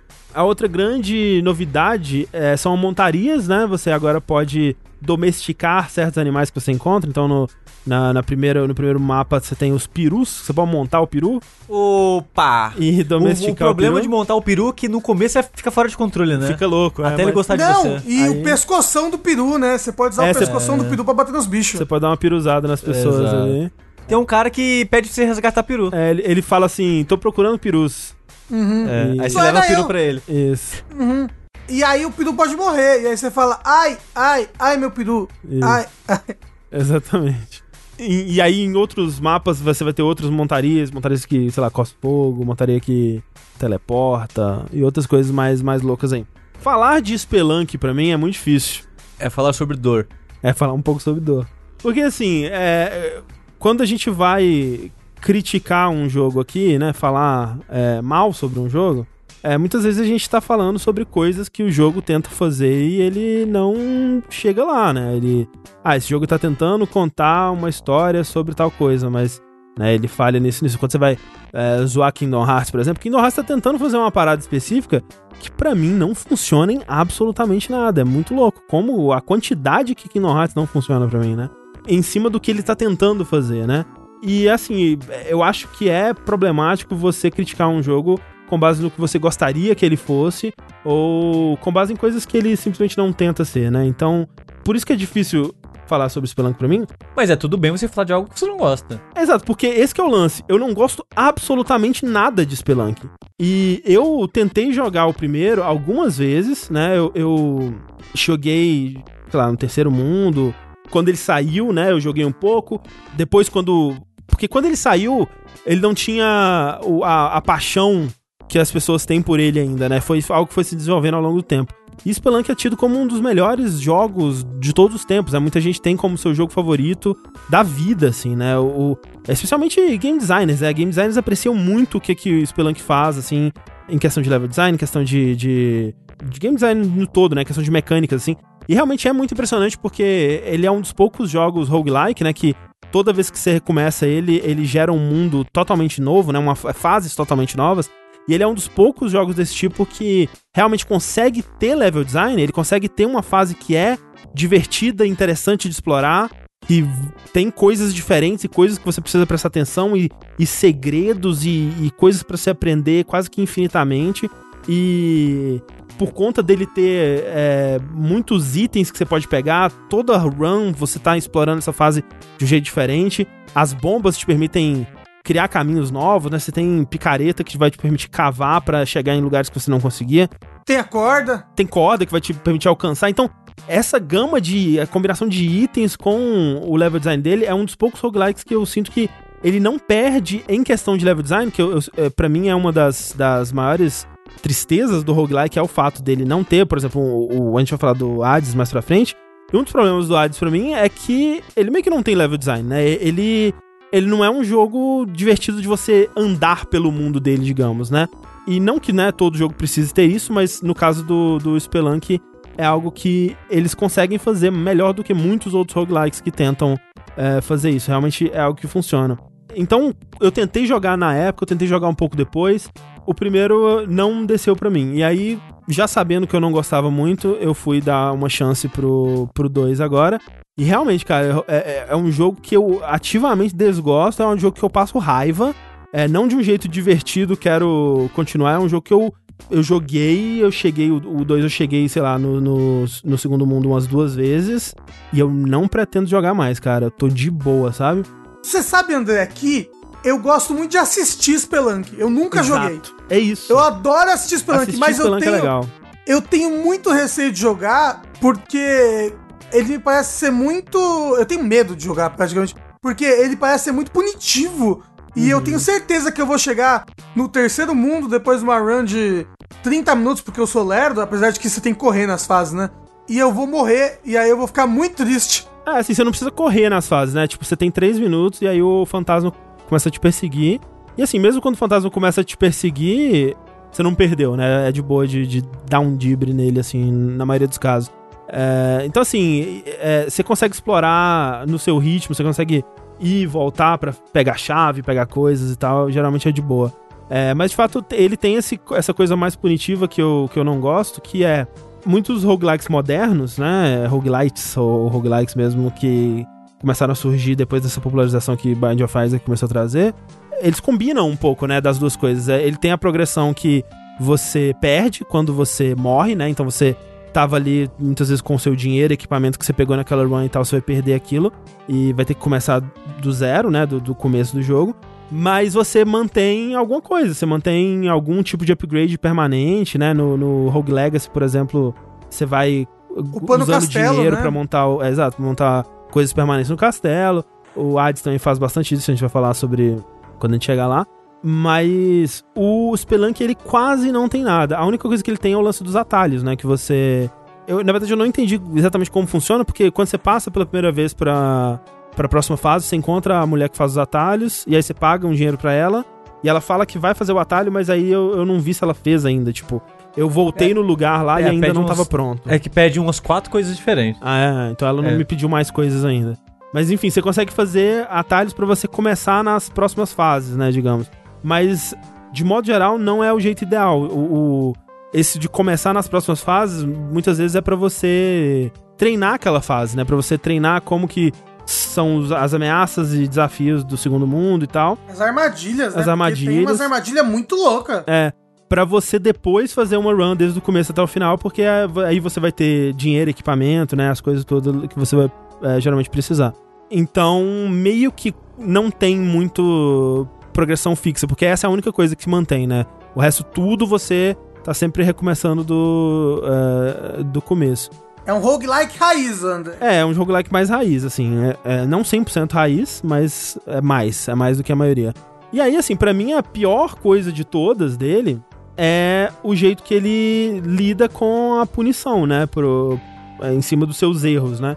E isso para mim é insuportável, porque ele tem muitos perigos, né? E o jogo ele é muito sobre você aprender como navegar o mundo, né? Entender como que as coisas funcionam, como que elas interagem entre si, como que as armadilhas podem ser burladas, como que elas podem ser desarmadas, como que os inimigos se comportam, como que os diversos elementos do jogo eles interagem entre si. Isso é realmente, é, ele é muito profundo nisso, porque ele tem muita coisa. Então toda vez que você joga, você aprende uma coisinha nova, e essa é muito da, da progressão que as pessoas que gostam dele se satisfazem com isso, porque, de fato, você tá sempre aprendendo mais sobre esse mundo, e isso é o que vai te deixar avançar no, nesse mundo mais na próxima vez que você jogar. É a sua recompensa, basicamente. É a sua recompensa, né? é, você vai aprender, é o seu aprendizado. Só que isso se você gostar do que tá sendo feito de momento a momento ali. E esse é o problema para mim. Porque em muitos desses jogos, quando você comete um erro, você pode é, ainda se recuperar desse erro, né? Você cometeu um erro e você tá. Ah, muitas vezes você tá reagindo às consequências daquele erro, e se você tiver bons reflexos, ou se você tiver bem equipado, ou se você tiver. Se você tiver experiência suficiente, você consegue se livrar das consequências daquele erro. E muitas vezes no Spelunk não, porque é uma, uma cadeia de reações, né? Você é, jogou uma pedra, a pedra quicou no inimigo, o inimigo caiu em cima de você, ele te empurrou pro morcego, o morcego te empurrou pro espinho, você morreu. E isso, tipo, em um segundo, né? Tem mortes minhas que eu tenho que voltar no share do PlayStation e ver frame a frame, porque eu não sei o que aconteceu. Eu tô andando, morreu. E eu não sei o que aconteceu. A vida real é assim, André. De fato, de fato. E nem tem share é assim. do PlayStation, hein? É. é. Cuidado, pessoas. E aí você morreu e voltou desde o começo, né? Não tem, não tem é, nada que você possa fazer, né? E isso para mim é horrível, cara, é horrível. Eu entendo que é totalmente assim, é intencional, não é um erro de design. Tanto é que talvez você poderia pensar isso no, no primeiro, né? Mas o segundo é exatamente a mesma coisa. É o jogo que eles querem fazer e muita gente ama o jogo por isso. Se eles fizessem diferente, os fãs não iam gostar. Então é por isso que é difícil de falar é, sobre o jogo. E os fãs estão amando o 2, né? Estão amando. Quem gosta do primeiro Spelunk tá amando o 2. E é por isso que é difícil de, de falar dele, porque eu simplesmente detesto isso, cara. Eu detesto, eu não consigo. É tipo, eu foi muito louco que eu vi o. Esqueci o nome dele, mas o cara que fez o Downwell. Sei, sei, esqueci o nome dele também. Ele... É o Mop, Mopping? Mopping, é. é. Ele tweetou uma parada assim, ele tinha 15 de vida, sem sacanagem, 15 de vida. Aí ele caiu de um lugar alto num, num espacinho, tipo numa valinha, tipo um cubinho afundado assim, que tinha dois inimigos lá dentro, um negócio assim. E ele ficou clicando de inimigo em inimigo, perdendo os 15 de vida até morrer. E não, tinha como e não tinha como controlar, porque esse jogo você não tem invencibilidade depois de dano. Você só quica. E se tiver, se você encostou em outra coisa, foda-se, você vai tomar dano e quicar na outra direção agora. E ele perdeu os 15 de vida e achou isso o máximo. Exato, esse que é o lance pra mim, porque quando eu, eu joguei, fiquei puto pra caralho e falei, cara, não é possível esse jogo, eu tô fazendo alguma coisa errada, eu vou assistir alguém que ama esse jogo jogando pra ver o que, que eu tô fazendo de errado. E aí eu fui assistir o Patrick Clapper, que naquele... É, jogou o primeiro todo em live e aprendeu a amar, é um dos jogos favoritos da vida dele, e ele tava começando o 2 agora, né, do, do começo, ele fez tudo em live. E aí eu fui assistir, e ele não tava fazendo nada que eu não tava fazendo. Inclusive, ele tava jogando pior do que eu, que achei surpreendente, né? Fazendo coisas que eu não faria ali. Mas o lance que a diferença, né? é que quando ele caía na parada e quicava e morria, ele ria e se divertia. E eu fico então... puto, cara. Eu acho que talvez seja o lance de estar tá jogando em live. Talvez se eu jogasse em live eu me divertiria mais. Cop. É, não sei. Não sei, eu acho que tem pessoas que gostam dessa experiência do do acaso acontece e pega, aperta um botão, começa a outrun e vamos lá. É, sabe? exato, exato. É, é, tipo, eu admiro muito o que esse jogo faz em termos de sistemas. Uhum. Se você só falar para mim, ou oh, tem um jogo onde você tem que explorar uma caverna e essa caverna é repleta de armadilhas. La Mulana. E essas armadilhas, elas estão escondidas, mas são visíveis. Você exato, só tem que prestar exato. atenção. Você tem que prestar atenção o tempo todo. Né? E elas causam muito dano. Mas você, se você tá preparado, carregando uma pedra ou qualquer coisa uhum. e arremessar, você pode ativar a armadilha. Umas é por reflexo, é só você chegar perto dela, ou se chegar perto, sair antes de ativar a armadilha, né? uhum. né? E você tem, sei lá, o sistema de fluidos que você falou, ou tem, por exemplo, tem um inimigo que é tipo um homem das cavernas, que é muito maneiro, que se tem uma pedrinha no chão, ele tá andando, ele tropeça na pedra. Tropeça Olha que foda é. esses é. detalhes, sabe? Tipo, o inimigo tropeça na pedra. Eles conversam entre si, é Exato, se você bate no homem, da, no homem das cavernas, ele meio que desmaia por uns segundos. E se você, sei lá, mover um para perto do outro, enquanto quando ele acordar e contra o outro, os dois vão ficar conversando e vão parar de andar pelo cenário. Uhum. Então tem umas paradas de sistema nesse jogo que eu acho muito legal de interação, mas eu acho péssimo de jogar. Eu não gosto do controle, eu não gosto do, da velocidade, do peso, o personagem é muito estabanado, eu não sei, parece que é tudo frouxo. Eu não sinto que eu tenho um controle direito sobre as coisas. agora eu acho que as pessoas já, já reclamam várias vezes de eu não gosto de um hit kill, mas esse jogo foi um dos motivos que me fez perceber isso em mim. Porque às vezes tem aquela coisa que você não gosta, mas você não sabe explicar de sim, onde que sim. vem. Esse, o Spelunk, o primeiro HD no caso, não o original de navegador lá, foi o jogo que me fez perceber que eu não gostava disso. Porque me frustrava demais eu cometer um erro depois de 30, 40 minutos de jogo e o jogo simplesmente acabou por causa de um erro que eu fiz. E, por exemplo, eu joguei tipo 300, 400 horas de Bind of Isaac e eu nunca me senti injustiçado no Isaac porque eu sempre sentia que eu tinha como lutar contra aquilo, sabe? Eu cometi um erro, beleza, foi um erro, dá tempo de eu rever isso aqui. E se às, vezes é uma consequência que aconteceu, eu sentia que não foi tanto mais tipo, ah, foi a build que eu fiz, né? Tipo, foi esse upgrade que eu peguei que mudou muito a maneira como joga, o jogo ficou caótico e tal. Eu sempre conseguia meio que absorver e aceitar melhor aquilo que acontecia. Por exemplo, FTL, eu joguei lá umas 100 horas de FTL também na época. E eu também não sentia isso, eu não sentia essa injustiça acontecendo, sabe? E o Bind of tem progresso também, né? Também. E no Spelunk não, cara. No Spelunk eu não consigo me divertir com isso. É só frustrante, sabe? E em parte porque eu não gosto do momento a momento. Em conceito, no nível conceitual da, da exploração dos sistemas, eu acho interessante. Mas na prática, eu não gosto nada do momento a momento no é jogo. isso, é tipo, e é por isso que eu acho que é difícil de falar sobre, porque eu admiro pra caralho e é um jogo que claramente as pessoas amam muito, sabe? É, e, e, aí eu deixo, o que eu deixo aqui é, se você gosta do primeiro, né? Então, assim, se você gosta do primeiro, você provavelmente já tá jogando, né? Mas se você gosta desse tipo de jogo, eu acho que talvez é, valha dar uma chance aí, porque eu sinto que eu, eu tô na, na minoria, né, em relação a, a, a Spelunk, assim.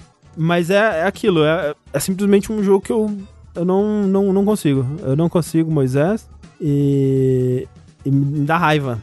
O Bocop falou: podia rolar um Spelunker novo. O Spelunker Party sempre é tão caro. A gente tá falando sobre o Spelunker 2, gente.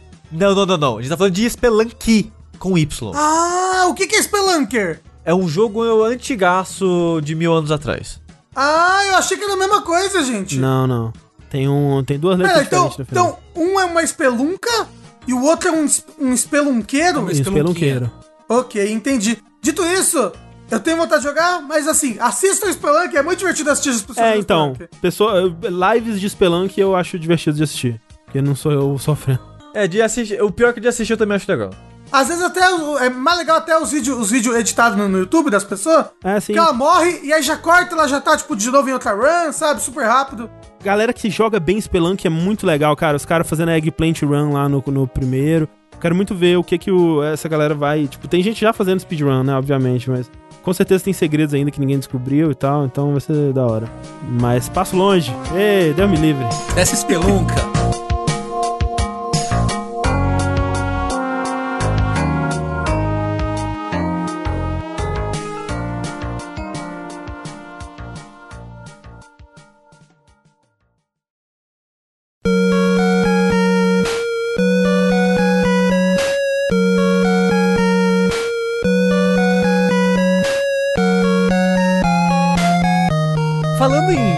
Plataforma, André, eu fiz uma loucura. Porque teve um saideira que o André tava zumbi.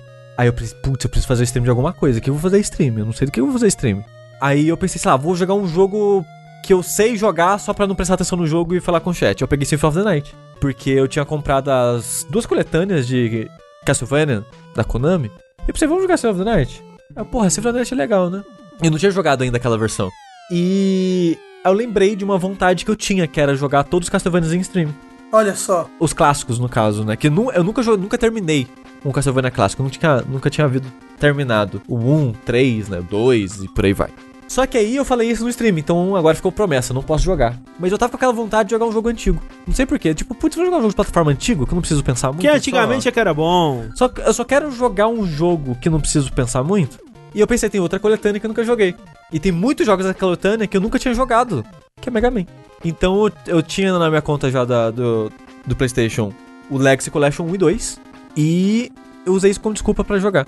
Aí eu joguei do 1 ao 11 ao longo de umas duas, três semanas. O bom é que os jogos são curtinhos, né? Tipo, sabe, duas horas, três horas. E eu usei de save state mesmo, foda-se. Então os jogos foram rápidos. E foi muito legal porque eu não tinha jogado todos e terminado só. Acho que terminado, eu tinha terminado 3 ou 5 que eu tinha pro PlayStation. Que a Capcom tinha relançado na época pro PlayStation. tinha terminado. Acho que eu nunca terminei o 7 na moral.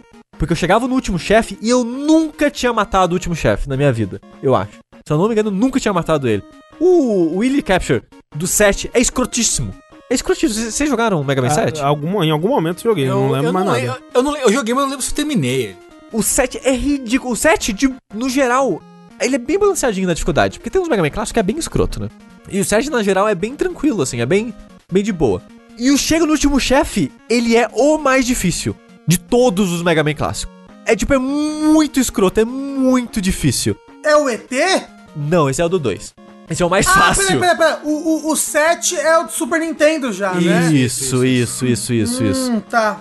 Mas de qualquer forma, o 7 eu acho que eu cheguei no Tio Chefe, mas eu nunca tinha terminado até então. Eu quero agora assistir o seu review do Tenguman. Tenguman é um bom chefe. É do 8. Ah, Tenguman é um chefe é do, do 8. 8. É ele é o chefe do vento. Assim como no Nioh, né? Ele é, ele é uma criatura meio pássaro e tem a ver com vento. É um corvo, afinal de contas, né? Tem Gugarasu. E é um bom chefe. O 8, ele tem bons chefes. O, o 8, ele, ele começa as fases normais bem balanceadas, interessantes, com chefes... É porque a parada do Mega Man, pra mim, é que toda a fase do, do Nintendinho, assim, até o 6, o chefe é meio que uma porra louca, né? É um carnaval de loucura. Você chega na fase, você nem sabe o que aconteceu, você morreu. E quando você repete a fase umas 5 vezes, já viu umas 10 vidas aquele chefe, você começa a ver, ah tá, ele vai pular na minha direção, ele vai correr na minha direção, ele vai dar o tiro assim. E eu nunca acho muito interessante esse desafio, porque ele sempre corre na sua direção. Tipo, ele tá correndo na sua direção. E tá Dá pulando medo. em cima de você. Corre. E ele tá pulando em cima de você enquanto atira. Então, tipo, é muito caótico.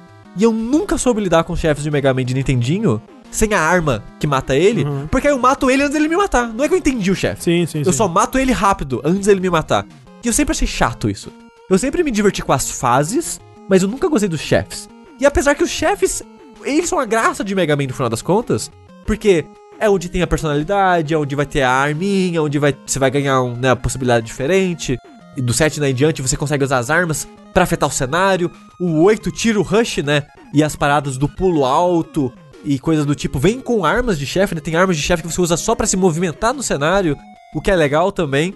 Só que os chefes meio que, tipo, caralho, velho. O que, que eles estão fazendo? Só que aí aos poucos, aos bem aos pouquinhos, eles vão melhorando isso. E é, e é muito engraçado porque o mais amado é o 2. O 3 eu acho que fica em segundo lugar e a impressão é que só vai caindo. O ânimo das pessoas com Mega Man da série clássica só vai caindo assim. Aí o 7 tem gente que gosta, tem gente que não gosta. Aí o 8, ele no geral eu sinto que ele é mais desgostado, desgostado do que gostado. Aí o 9 o pessoal gostou, que voltou a ser uma pegada Nintendinho. Aí o 10 já não gostou tanto. Aí veio o 11 o pessoal gostou de novo. Mas assim, na época do Nintendinho ali, eu sinto que só foi caindo, né? Tipo, fora o 1. O 1 é meio que um, era um protótipo, né? Eles meio que não sabiam o que tava fazendo além direito. E é muito engraçado que para mim eu acho o 2 muito interessante porque o 1, ele é ridículo de difícil. Ridículo. O 2, beleza, foi, a gente errou na mão, né? E o 2 é um dos mais fáceis. E eu acho que ele é um dos melhores por causa disso, porque ele não é tão punitivo, ele já tem um level design bom, porque o 1 não é que tem design ru ruim também, ele só é muito difícil. É, ele só quer te fuder. É. O 2, então, ele tem um level design legal, ele tem armas interessantes, principalmente a, a serra, que você pode atirar em oito direções. Que tem, que tem no Smash. É, e que ela é muito roubada também. Ela é, é muitos inimigos têm fraqueza a ela, tem dois chefes que têm fraqueza é, a ela. É, essa é a arma que mais usa um speedrunner, inclusive, sim, né? Sim, sim Nossa, é, é, o speedrun acho que nem desequipa ela, é, só vai com pode ela. Crer, pode crer. Então, tipo, ele é um jogo que ele é mais fácil, ele é mais divertido por causa disso, tipo, casualmente, né? E tem armas que são mais poderosas. Que uma das críticas que eu tenho a Mega Man clássico é, você não sente impelido, né? O jogo não te convida a usar as armas novas. Porque você só pode dar, sei lá, 10 tiros daquilo. E você. Talvez é a fraqueza do chefe, eu não sei qual é a fraqueza do chefe. Então talvez eu vou economizar isso para usar no chefe. Então, tipo, as armas sempre, para mim, sempre foram, tipo, guardar pra usar no chefe. Eu nunca usava no cenário. E o 2, ele te convida a fazer um pouco mais isso, principalmente com essa arma do Metal Man, que é basicamente munição infinita. Porque ela dá tanto tiro antes de acabar, que até lá você já conseguiu mais e você tem mais. A arma do Flashman é legal também. De parar o Sim, tempo e tal. É bem Exato. Então, tipo, o 2, ele acerta em várias coisas assim, mas os chefes ainda são mega caóticos. Então, para mim, pessoalmente, perde um pouco nisso. Mas ao mesmo tempo, o castelo é muito legal, porque o castelo, ele não é muito difícil. Que tipo, o chefe é o que? O dragão, que você cai no buraco você morre, mas ele em si é um chefe fácil. Então, tipo, o 2 é o mais balanceado nesse sentido. Música boa. Música, mu nossa, trilha sonora Muito. impecável, impecável. A única coisa que peca pra mim é o polimento de inimigos, o polimento de chefe, que eu nem vou dizer que a culpa deles é tipo, o design não tava lá ainda, sabe? Porque você vê que a. Não, e assim, Sushi, eu acho que uma coisa que, que as pessoas também, elas não desgostam, elas foram, foram desgostando de Mega Man, é que Mega Man era anual, né? Não, dava, não dava tempo de ter polimento, não. Aí que eu vou entrar. Eu acho que as pessoas se desgostaram dos Mega Mans ao longo do Nintendinho pela frequência e pela quão tarde eles estavam saindo. Porque, por exemplo, o Mega Man 6 saiu no mesmo ano do X, que é tipo 93, 94. Tinha, tipo, o Super Nintendo saiu em 91. Tinha Mega Man no Nintendinho em 91, 92 e 93. Então o pessoal não queria mais saber de Nintendinho. Tipo, foda-se. E se não me engano, o 5, que talvez por nostalgia, não sei, é um dos meus favoritos dali do Nintendinho, ele acha que é de 91. Tipo, foda-se, eu não quero mais saber de Nintendinho, já tô no Mega Man, já tô no Super Nintendo. Igual Donkey Kong Country 2 e 3. Tem gente que ignora eles porque eles já saíram quase na geração ali do PlayStation 64, né? Já tava ali na transição. Mas isso aí é, É. só o Jeff Giant Bomb, ele que. É. E o 5, eu acho, é muito engraçado, porque, tipo, eu fui conversar com o Heitor, que o Heitor eu sei que ele gosta muito de Mega Man. Então, quando eu tava fazendo isso, eu fui propositalmente conversar com ele, porque eu queria saber a opinião dele. E ele, os favoritos dele é o 2 e o 3. Tipo, meio que o. O que as pessoas costumam dizer Sim, mesmo. sim. E ele, tipo, ah, eu acho legal o 4, mas, né, não é tanto assim, e o 5 já não gosto. Eu fico, caralho, o 4 e o 5 foram os meus favoritos. Tipo, eu gosto muito do 2 com poréns. O 4 e o 5 já tem chefe muito mais interessante, com comportamentos mais previsíveis, que você consegue reagir e, tipo, se programar, planejar pra o que você vai fazer na luta e tal. E começa a ter exploração nos cenários. Porque um dos problemas que eu tenho em Mega Man clássico é que é muito simples. Por isso que eu prefiro o X, por exemplo. O X é mais dinâmico, né? O, o jogo é mais rápido, as suas armas fazem mais coisas no cenário e por aí vai. O jogo ele vai mudando conforme você vai avançando, né? Os clássicos não. Tanto que o 11 não tem isso, foda-se. Você vai à fase, termina o jogo e acabou. Uhum. Aliás, deixa eu falar que o Mega Man 4 é um dos meus favoritos também. Foi um dos que eu, que eu mais joguei. E o, o bagulho dele ter. Caralho, ele carrega o tiro, que da hora, ele carrega o tiro. A arma do Farol Man é um Genkidama, que ele fica segurando o tiro. Que da hora. Eu E tipo, muito do 4. o 4, eu, também eu gosto muito de carregar tiro e pra mim Mega Man você carregar tiro eu acho estranho. Hum, é, é, é doido, Então- eu também acho. Então, pra mim, quando ele começou a carregar tiro, e eu não sei se foi por reflexo, tipo, ah, agora que carrega o tiro, ok, a gente tem que desacelerar os chefes. Os chefes começaram a ser mais lentos e mais previsíveis pra. en- Eu, a impressão que eu tenho, pra encaixar o seu Mega Buster. Não, e também pra ficar melhor, né? Porque realmente chefes muito loucos pulando pra lá e pra cá não é, não, é, não é tão legal assim. Então, o 4 e o 5, que eles. Pra mim, é, é o balanço perfeito ali. Tem um pouquinho de exploração, os chefes não são tão porra louca assim, ainda tem os level design bom. O design de chefe em si, a aparência deles pode ficar cada vez mais cafona? Pode, mas é ok. E o 6 realmente é só triste. Não tem um chefe que é só uma mulher? Não, esse Isso é é no no 9, e é 9. um ótimo chefe. O 9 é Woman. ótimo. É. O 9 é muito bom. Mas aí a gente vai pro 7, que tentou ser um pouco mais X, né? No sentido de as armas afetarem o cenário, que eu acho muito legal. Eu acho ele muito bonito. A pixel É. art dele é muito bonita. Sim. Ele é muito difícil, não é? Ele, ele é dificinho, mas eu não acho ele tão difícil assim, não. Ah, não. Tem um falam que é muito difícil, que é, na verdade é até meio mal feito. É o Mega Man Bass. É, o Bez É, o eu Rockman confesso que, o que Bez eu confesso que eu joguei tipo algumas fases em emulador, eu nunca É, foquei eu- eu- muito nele. É, Não tem, né, na coletânea? Não, colocaram, não, né? infelizmente não. O que é triste, porque eu gosto muito dele. Eu joguei Eu muito- gostava também. Tipo, jogar, jogar com o Bass era muito legal, porque ele atira em todas as direções e tal, né? Sim, é. Ele, Ele- Tem, tem no 10 ele, né? Tinha um negocinho dos. dos CDs que tinham que coletar, tinha CD pra Sim. caralho. Muito. Eu curtia muito o, o Mega Man Bass. É tipo, o 8 é muito engraçado, porque eu lembro que as pessoas odiavam. Eu lembro que as pessoas falavam que, tipo, era muito colorido, a música Caralho, é lindo! O 8 é muito lindo! tá muito infantil, tem um parque de diversão. O Mega Man chuta a bola. É, e tipo, ele é tão colorido quanto os do Nintendinho, sei lá, sabe? Só que no Nintendinho não tinha tanta capacidade Uhum. assim. Mas é porque o Mega Man X era adulto e Ed. Exato. É, no Zero tá morrendo aqui. Ah, why are we fighting for? Entendeu? E tipo, o 8 é engraçado que eu acho ele, ele é estranho. Quando você joga todos assim, ele é estranho. Ele tem um ritmo diferente. Ele. O fio do Mega Man é um pouquinho diferente, a, a lógica das fases são um pouco mais diferente, o comportamento dos chefes, tudo nele é um pouco diferente. Ele é como se fosse uma Mario Sunshine ou, ou Mario 2 pra Mario, assim. Tipo, ele, ele é realmente um pouco estranho, mas ele é muito legal em algumas coisas que ele faz. Principalmente que eu tava falando de tem uma arma que, em vez de você ter o, o Rush que te joga para cima, é uma arma do Tengu Man que você joga uma parada no chão que faz um vento para cima. E faz a mesma função do, do Rush de molinha. E coisas do tipo. E tem uma fase. E, e ele é separado em quatro fases, depois outras quatro fases. As segunda levas de quatro fases, elas levam em conta no design as armas que você já coletou nas quatro primeiras. Coisa que antigamente eles só faziam na fase do, do Willy.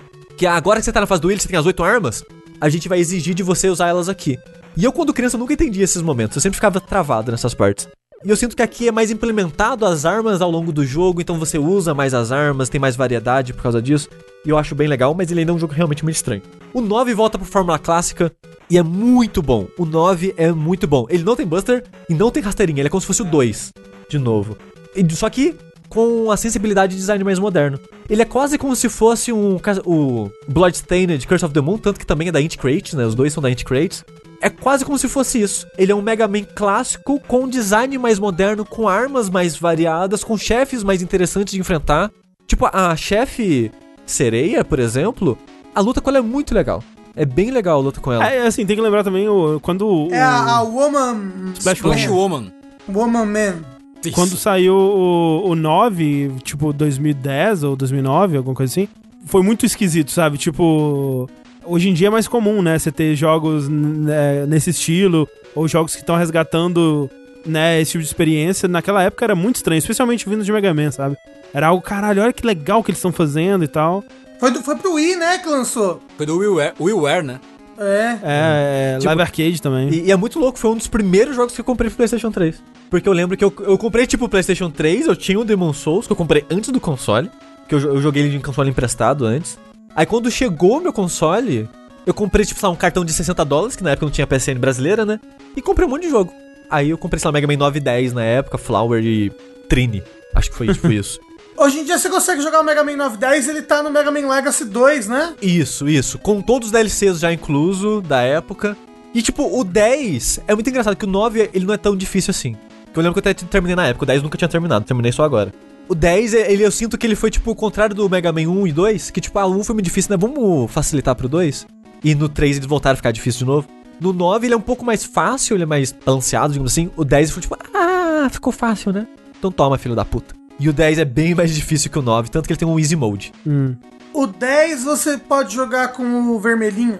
Pode. É, o 10 era só Mega Man, o 9 era só Mega Man, aí em DLC o Proton Man. Aí agora na coleção, quando você termina com o Mega Man, você libera o Proton Man. E no 10, você tinha o Mega Man e o Proton Man, e tinha como DLC o Bass. E a mesma coisa aqui, você terminar o jogo com o Mega Man ou o Proton Man, você libera o Bass. O Proton Man tem escudo. O Pro também tem escudo. É, todos os DLCs você libera assim que termina o jogo a primeira vez. No 9 e no uhum, 10 que legal. Coleção. E eu fui jogar o 11. E jogando o 11, já com a expectativa ajustada, né? Que eu já joguei ele, então foi rejogando, entendo todo o histórico agora do 1 ao 10. Eu gostei bem mais dele, assim. E ele é bem difícil em comparação com os outros, assim. Eu, eu, achei, eu achei ele difícil mesmo. Ele é, é muito louco, porque é. Tipo, do Mega Man 1 ao 6 do Nintendinho, o emulador que eles colocaram é um emulador que você pode até voltar no tempo. Tipo, você segura um botão, você faz. Amo, adoro. Aí, do, do 7 ao 10, a única coisa que eles fizeram é: tem mais checkpoint. E é basicamente isso.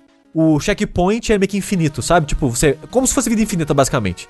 O que eu acho que deveria ser, porque é um jogo já difícil e eu acho, eu acho que não perde tendo vida infinita nesse tipo de jogo. E o 11, indo jogar ele com, tipo, duas vidas e você morreu, ah, não é tipo Mega Man X não, que você começa da metade. Tipo, 8 também era assim. Se deu game over no chefe, você volta na metade da fase. As fases são gigantescas no 11, são as maiores fases da série inteira. São tipo duas fases de Mega Man antigo, só que linkadas, com um continua, tipo, game over, você começa do começo, e é difícil. As fases são muito difíceis, comparado com o Mega Man clássico, sabe? Mas ao mesmo tempo ele é o que tá mais ferramenta para você otimizar, é, adaptar o jogo para você, né? Você pode comprar na lojinha um milhão de coisas que no final o jogo termina talvez um dos mais fáceis da série toda. É, mas eu, eu acho eu gosto disso, dessa de como ele ramifica, como ele nivela as coisas. Exato. Mas a maneira que eu mais gostei de jogar ele, que eu fiz, acho que depois do review, quando eu fiz o review dele só tinha jogado uma vez, e depois eu rejoguei no casual, é, sem comprar nada da loja. Absolutamente nada, sem comprar vida, sem comprar item, sem comprar nada, sem nem entrar na loja para mim é a melhor maneira de jogar ele. Porque a, a, diferença do casual que eu lembro é só, tipo, vida infinita. E é isso. Aí eu, beleza, é a única coisa que eu queria que o jogo tivesse. E mais checkpoint, né? O casal tem mais checkpoint. Tem mais né? checkpoint. Então, tipo, só de colocar vida infinita, eu não preciso do tank. Eu aprendo o chefe e vou matar ele, sabe? Eu não vou assim, me sentir frustrado de ter que refazer a fase inteira. Mas, mas, ô Sushi, você jogou o outro Mega Man lá? Aquele que ele é meio cinza? Como é que é o nome dele? Tá vendo, tá vendo, tá vendo? Uhum, tá. Eu esqueci o nome, caralho. Isso, tá vendo. É, o Rockman? Não! O... Porque ele atira pepperoni no inimigo! Might Number 9! Ah, porra! Porra! Nossa o, mais, o Mega Man mais importante! É, eu joguei uma vez pra nunca mais o Might Number 9. Mas aí, eu cheguei... Mega Man do DOS. Eu cheguei numa conclusão, jogando os 11 Mega Mans aí em um mês. Mega Man é bom. Olha aí, fica Porra! aí em primeira mão pra todos vocês. Jornalismo! Ô, oh, mas bateu. Você tem essa coletânea no, na sua conta? Tem, você pode bateu, jogar. Bateu vontade, bateu vontade. É porque, é, vontade. É porque o, o que eu quero chegar nisso é. Eu sempre. A, a impressão que eu tinha era que Mega Man tinha jogos bons, o clássico. Tinha jogos bons, mas a maioria não era tão bom assim. Uhum. Tipo o X.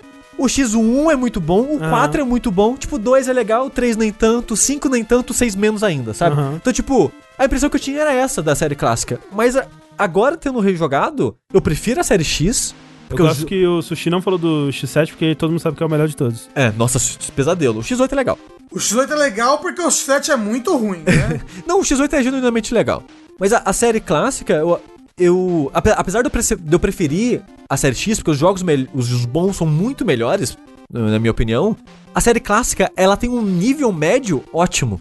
Os ruins não são tão ruins assim, os bons não são tão mais bons assim. Então eu acho que a média da série clássica para mim é ótima, assim. Eu gostei bastante de ter feito isso. E tipo, no Steam eu acho que tá barato a coletânea. E se você tem curiosidade, ou jogou um ou outro e gostava, eu acho que total vale a pena fazer essa jornada aí. Porque, de novo, se você não ter, se preocupar de usar é, save state, que eu usava, tipo, eu chegava no. O que, que, eu fazia de save state? Eu chegava no chefe e usava save state antes da sala. Aí eu morria e eu voltava para aquele save state. Que pelo menos o chefe queria matar na moral, sabe? Então, tipo, se você usar save state dessa maneira assim, você ainda consegue aproveitar a dificuldade do jogo, você não vai sentir que tá roubando tanto assim nele. E você vai conseguir terminar eles sem muita frustração e é, tal. Ô, ô Xi, você jogou o Gunvolt? Não joguei Gunvolt. Não joguei. Você jogou o Might Gunvolt? O jo Might Gunvolt eu joguei. É legal o Might é, Gunvolt. Ele é legal, ele é legal. É, o Gunvolt normal, acho que você talvez você, você curta. Eu só não comprei o Gunvolt pro Switch, porque ele é, cento, sei lá, 150 reais. É caro, um é caro, assim. é caro. É. Eu comprei quando tava um pouco mais barato a coletânea que vem os dois, né? O 1 e o 2. Aham, uhum, sim, eu também comprei. É, eu, eu acho que, tipo, ele é um Mega Man mais no ácido, assim. Ele é mais, tipo, pauleira, corre e atira meio que sem parar, assim, sabe? Eu acho ele bem interessante. É, eu, eu... Na verdade, eu, eu, eu, joguei bastante do Gunvolt 1. Eu acho que ele. Ele é muito diferente, Tengu. Ele basicamente é. Você segura o botão que ataca automaticamente. E aí tudo isso é. Quando que eu solto esse botão para eu desviar automaticamente dos ataques e quando que eu seguro esse botão para atacar automaticamente. Então, tipo, ele vira uma coisa mais, tipo. Estratégia, eu, eu, sei lá, eu, eu sinto que ele, ele, o feeling dele é bem diferente. Mas ele é muito legal. Mas o que me afastou também do Gunvolt é que ele tem muito foco em run. Tipo, é muito foco em rank. E, tipo, eu assisti no gameplay, eu, eu assisti, sei lá, um gameplay, acho do designer do jogo, o diretor do jogo, uma parada assim, dele fazendo o rank máximo numa fase. E eu pensei, esse jogo não é pra mim. Porque esse jogo, é a mesma coisa, o, o Might Gunvolt é um pouco isso também. Ele é um jogo que ele não tem vida. Se você só quer terminar, ele é tranquilo. Mas porque a parada dele é que ele quer que você rejogue para fazer rank. Ele quer que você rejogue as fases para fazer coisas melhores para liberar os outros power-ups que você só libera com os ranks melhores e fazendo uhum. suas coisas. Tem, tem o Might Gun Volt 2, inclusive, né? Sim. E esse tipo de jogo me dá ansiedade porque eu não quero tirar rank D. Só que pra tirar rank S é muita dedicação. Aí eu fico preso na dedicação e nunca termino o jogo. É tipo, é tipo Devil May Cry. Acho que, tipo, mas, mas ele é gostoso de jogar o suficiente pra, tipo, pra experiência de você querer rejogar ser prazerosa porque o gameplay dele é gostoso, sabe? Aham. Uh -huh, sei lá, um dia aí pode dar uma chance pra ele. Não, não, eu, eu, ainda, eu ainda quero, sim.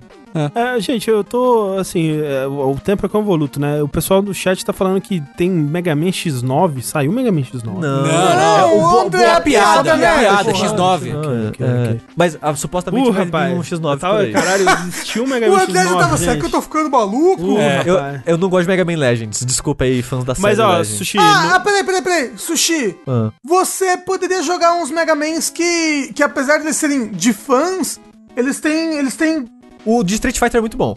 É, então, eu ia falar isso. Você já jogou o Street Fighter? Sim, eu joguei exemplo? na época que saiu e ele é muito bom mesmo. Na época, pelo menos, eu tinha achado muito bom. É, Sushi, sabe o que a gente tem que fazer no próximo saideira aí, ou no streaming? Ah. Jogar o remake do Mega Man 1 pra PSP. Eu, Eu joguei, eu joguei muito Porra. dele. Eu, tinha, eu Porra, joguei ó. muito. Ele é muito legal porque você libera os outros chefes pra jogar com eles, André. Ó, tanto o Rockman Rockman, que é o Mega Man Powered Up, Aham. é isso que é do PSP? Que Isso, eu- isso. eu- É power, é power up. Power up. É, Powered Up, né? E o, o Maverick Hunter X, ó, Maverick Hunter Eu X. joguei também. que Ah, delícia. que bom de- também. anime puro. Jesus Cristo. Pera, é esse que tem o. Vai, vai, Não, esse é o vai. X4. Esse é o X4. E agora, eu queria dizer. Coloca o link desse, do clipe desse que eu vou falar agora lá no meu review do Mega Man 11. Mega Man 11 é um dos melhores da série clássica. Olha aí. Orra, orra. Eu, os meus quatro favoritos depois dessa jornada foi, né, o 2, 4, 5 e 11. O 9 também tá lá, sim, o 9 tá, tá perto. Top, top.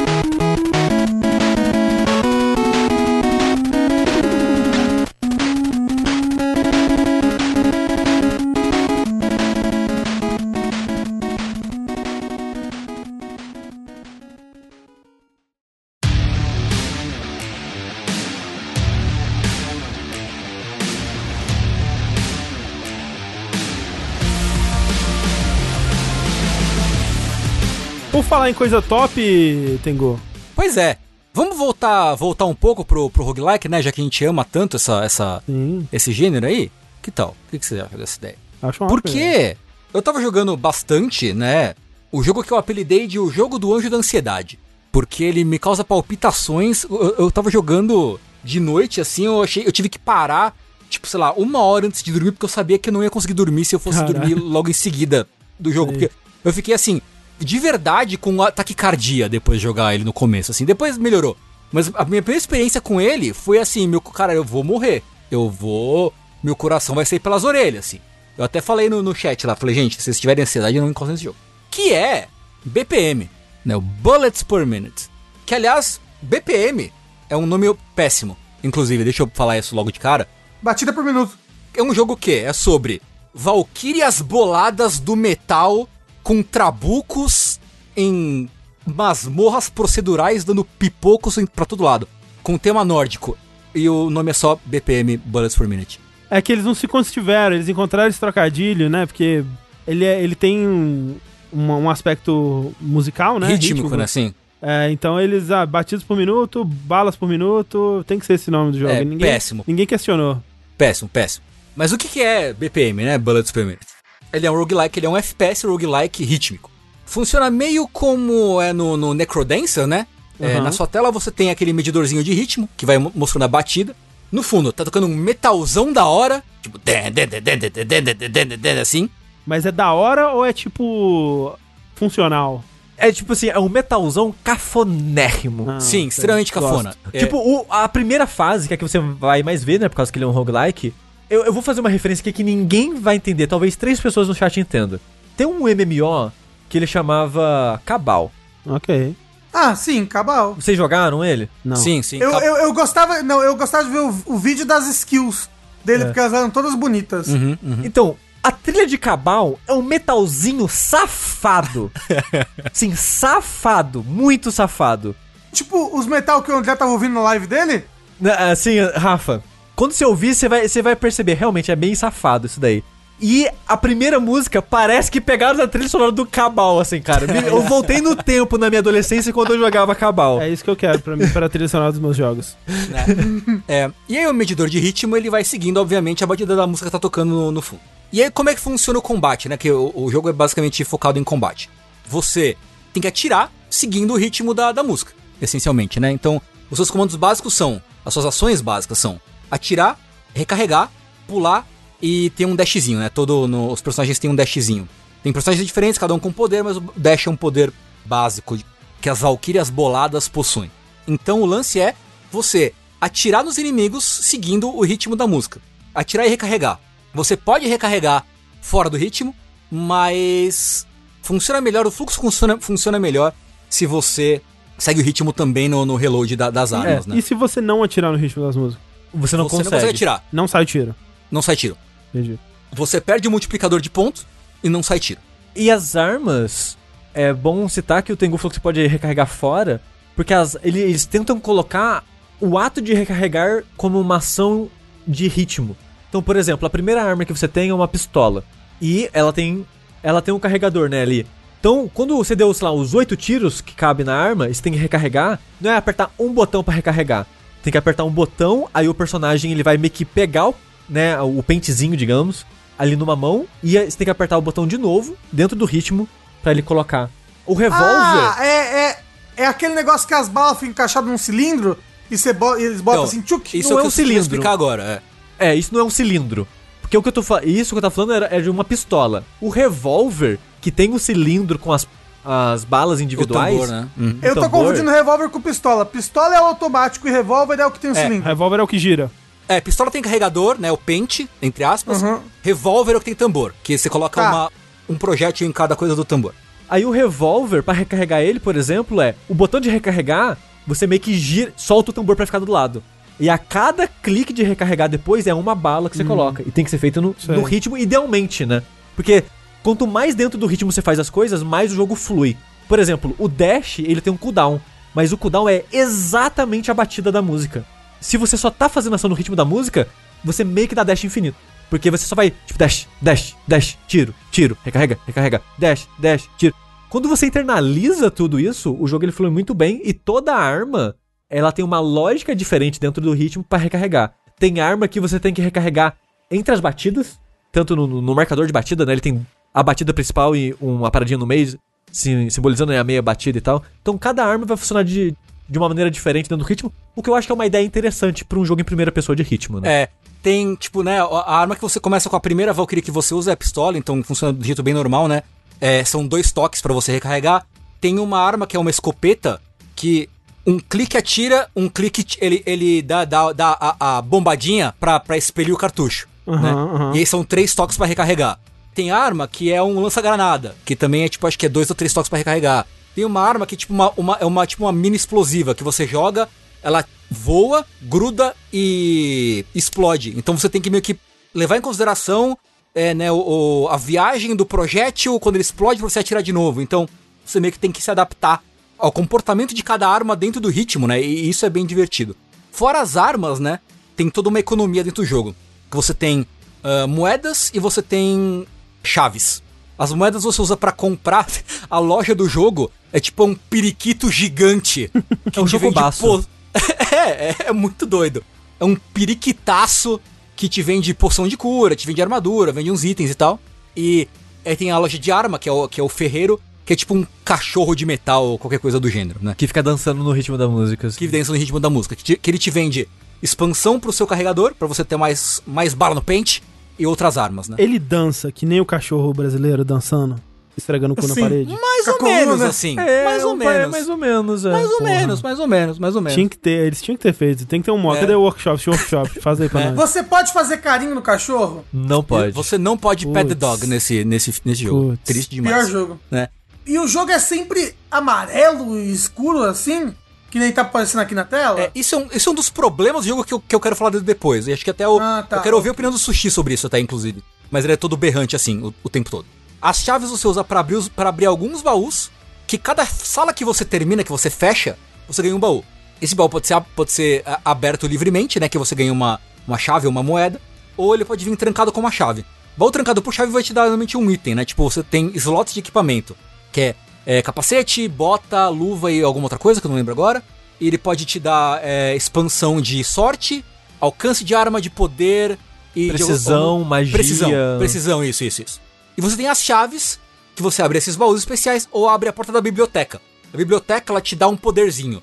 Que pode ser, ah, gerar dinheiro, curar seu boneco, é, dar um debuff no inimigo, é, te proteger contra um, um golpe e tal. Então, é interessante você. Como os recursos são limitados, né? É interessante você ver onde você vai gastar cada coisa. Porque a chave também, às vezes, em alguma sala, tem, sei lá, três baús com uma caveirinha, com chave. É tipo, ah, você pode abrir um baú, você pode ganhar um item, mas pode ganhar uma explosão, pode ganhar um inimigo, né?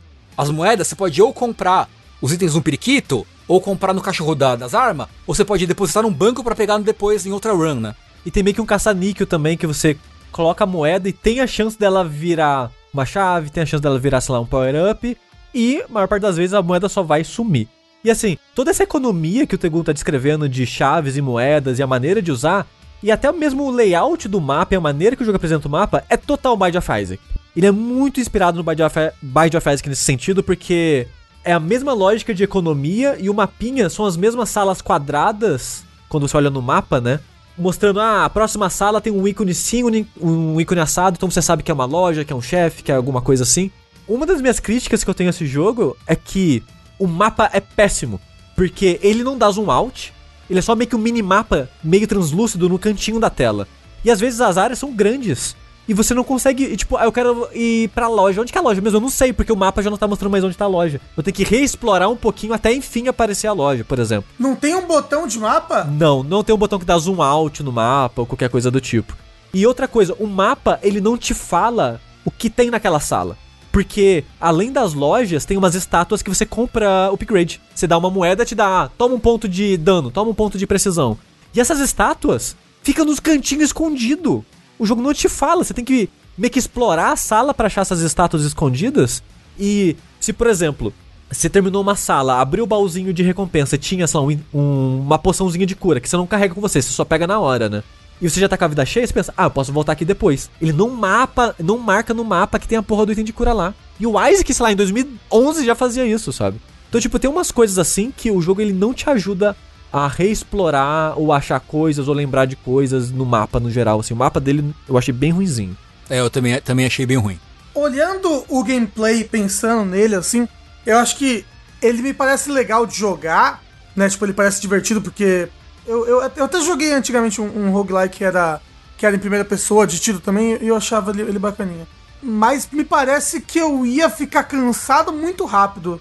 Porque eu joguei recentemente o, o Rift and Heaven, né? E é um jogo de ritmo, pans.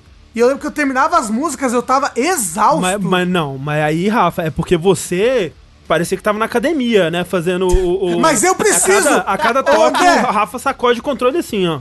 André, eu preciso, eu preciso balançar alguma parte do meu corpo pra pegar o ritmo das coisas, Bom, então não, não aí, consigo. Aí realmente provavelmente você ia Nossa, ficar já, cansado. O Rafa como instrumentista seria magnífico. É, né? Mas é. Você é, não ficou. Ele não é muito cansativo, ele não, ele não é frenético demais. Então. Que um, me, um, metal na minha cabeça 20 minutos, é, já não aguento É mais. por isso que me deu taquicardia na primeira hora de jogo que eu tive. Porque, era, porque é muita coisa, né? Porque, tipo, é um metal tem que seguir o ritmo. Um monte de inimigo te atacando por todos os lados. Tem que esquivar, tem que atirar, tem que recarregar. Tipo, tava ficando maluco, né? Mas, mas, é, é engraçado porque acho que talvez isso seja com, com qualquer jogo de ritmo. Você começa bem comportado seguindo o ritmo que o jogo te dá, né? Tipo, você vai seguindo meio que ouvindo a batida, seguindo o medidor na tela e eu, tipo, ok, eu vou pá, pá, pá, recarrega, recarrega, dá load, atira, atira. No comecinho, mas depois que, que o jogo vira Rhythm Heaven, depois que você internaliza tudo que o jogo quer de você, e, tipo, e não demora tanto assim, eu sei lá, Quando acho que você se segunda... torna um com a música. É, então. Hum. Tipo, na minha, sei lá, na minha segunda hora de jogo eu, tava, eu já tava, beleza, eu, eu, tô, eu tô na zona já. Você se tornou um com metal! É, e cara, deu, fica muito da hora. Porque, tipo, é meio que um lance meio jazz. Você. A sua arma é um instrumento que você tá improvisando em cima do metal, assim, tá ligado? E é muito divertido, muito, muito divertido. Fazia muito tempo que eu não me divertia tanto jogo. Tipo, a pura diversão mecânica do jogo, assim, não me pegava fazia muito tempo, sabe? Uhum, uhum. Porque, tipo, o som é legal e o lance de você navegar o, o, o, nas salas combatendo com os inimigos é muito divertido. Muito, muito divertido. Ainda mais quando você pega armas que são mais divertidas, você pega os power-ups, quando você pega os poderes e tal. Fica muito maneiro. Eu, eu me diverti muito. Eu não cheguei a terminar nenhuma run. O jogo tem oito fases. A minha run mais longa foi até a sétima. Né? São, são quatro mundos divididos em duas fases cada mundo. O último mundo, eu cheguei na primeira fase do último mundo. A primeira fase do último mundo, não a segunda, é como se fosse um boss rush toda a sala. É muito cagação de sangue. É extremamente cagação de sangue. Mas tava legal. Ainda assim tava divertido e eu tava, tava curtindo e tal. É fissura não. É, é. rapidinho, Tingu, já que você falou de chefe, eu queria dizer que a melhor coisa desse jogo para mim são os chefes. Eu gostei muito dos chefes. Porque o que acontece? Chefes. A maneira que o jogo mostra um indicador de tempo são meio que dois duas setas, digamos assim, que vêm da extremidade da tela e se encontram no centro dela fazendo um losango. E a batida são quando essas setas se encostam fazendo um losango. É, eu queria ser a pessoa da geometria aqui para dizer que hum. isso não é um losango, isso é, é apenas um quadrado inclinado.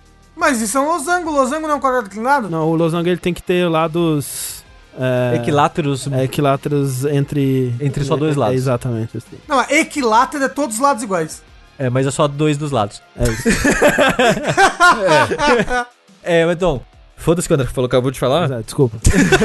que isso não vai caber no podcast. é. Então a sua batida é quando nessas setas se encontram. Só que os chefes e alguns subchefes têm ataques especiais que afetam. Tipo, o ataque vai ser na sua esquerda ou na sua direita. E essas setas te apontam isso.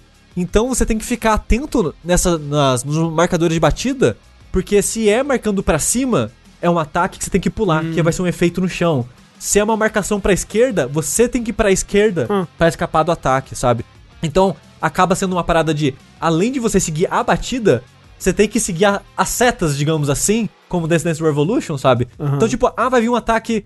Tipo, a seta marcou pra esquerda, dash pra esquerda na hora que ela for fechar, Sim. sabe? Que o ataque sempre sai na hora exata que vai fechar a batida.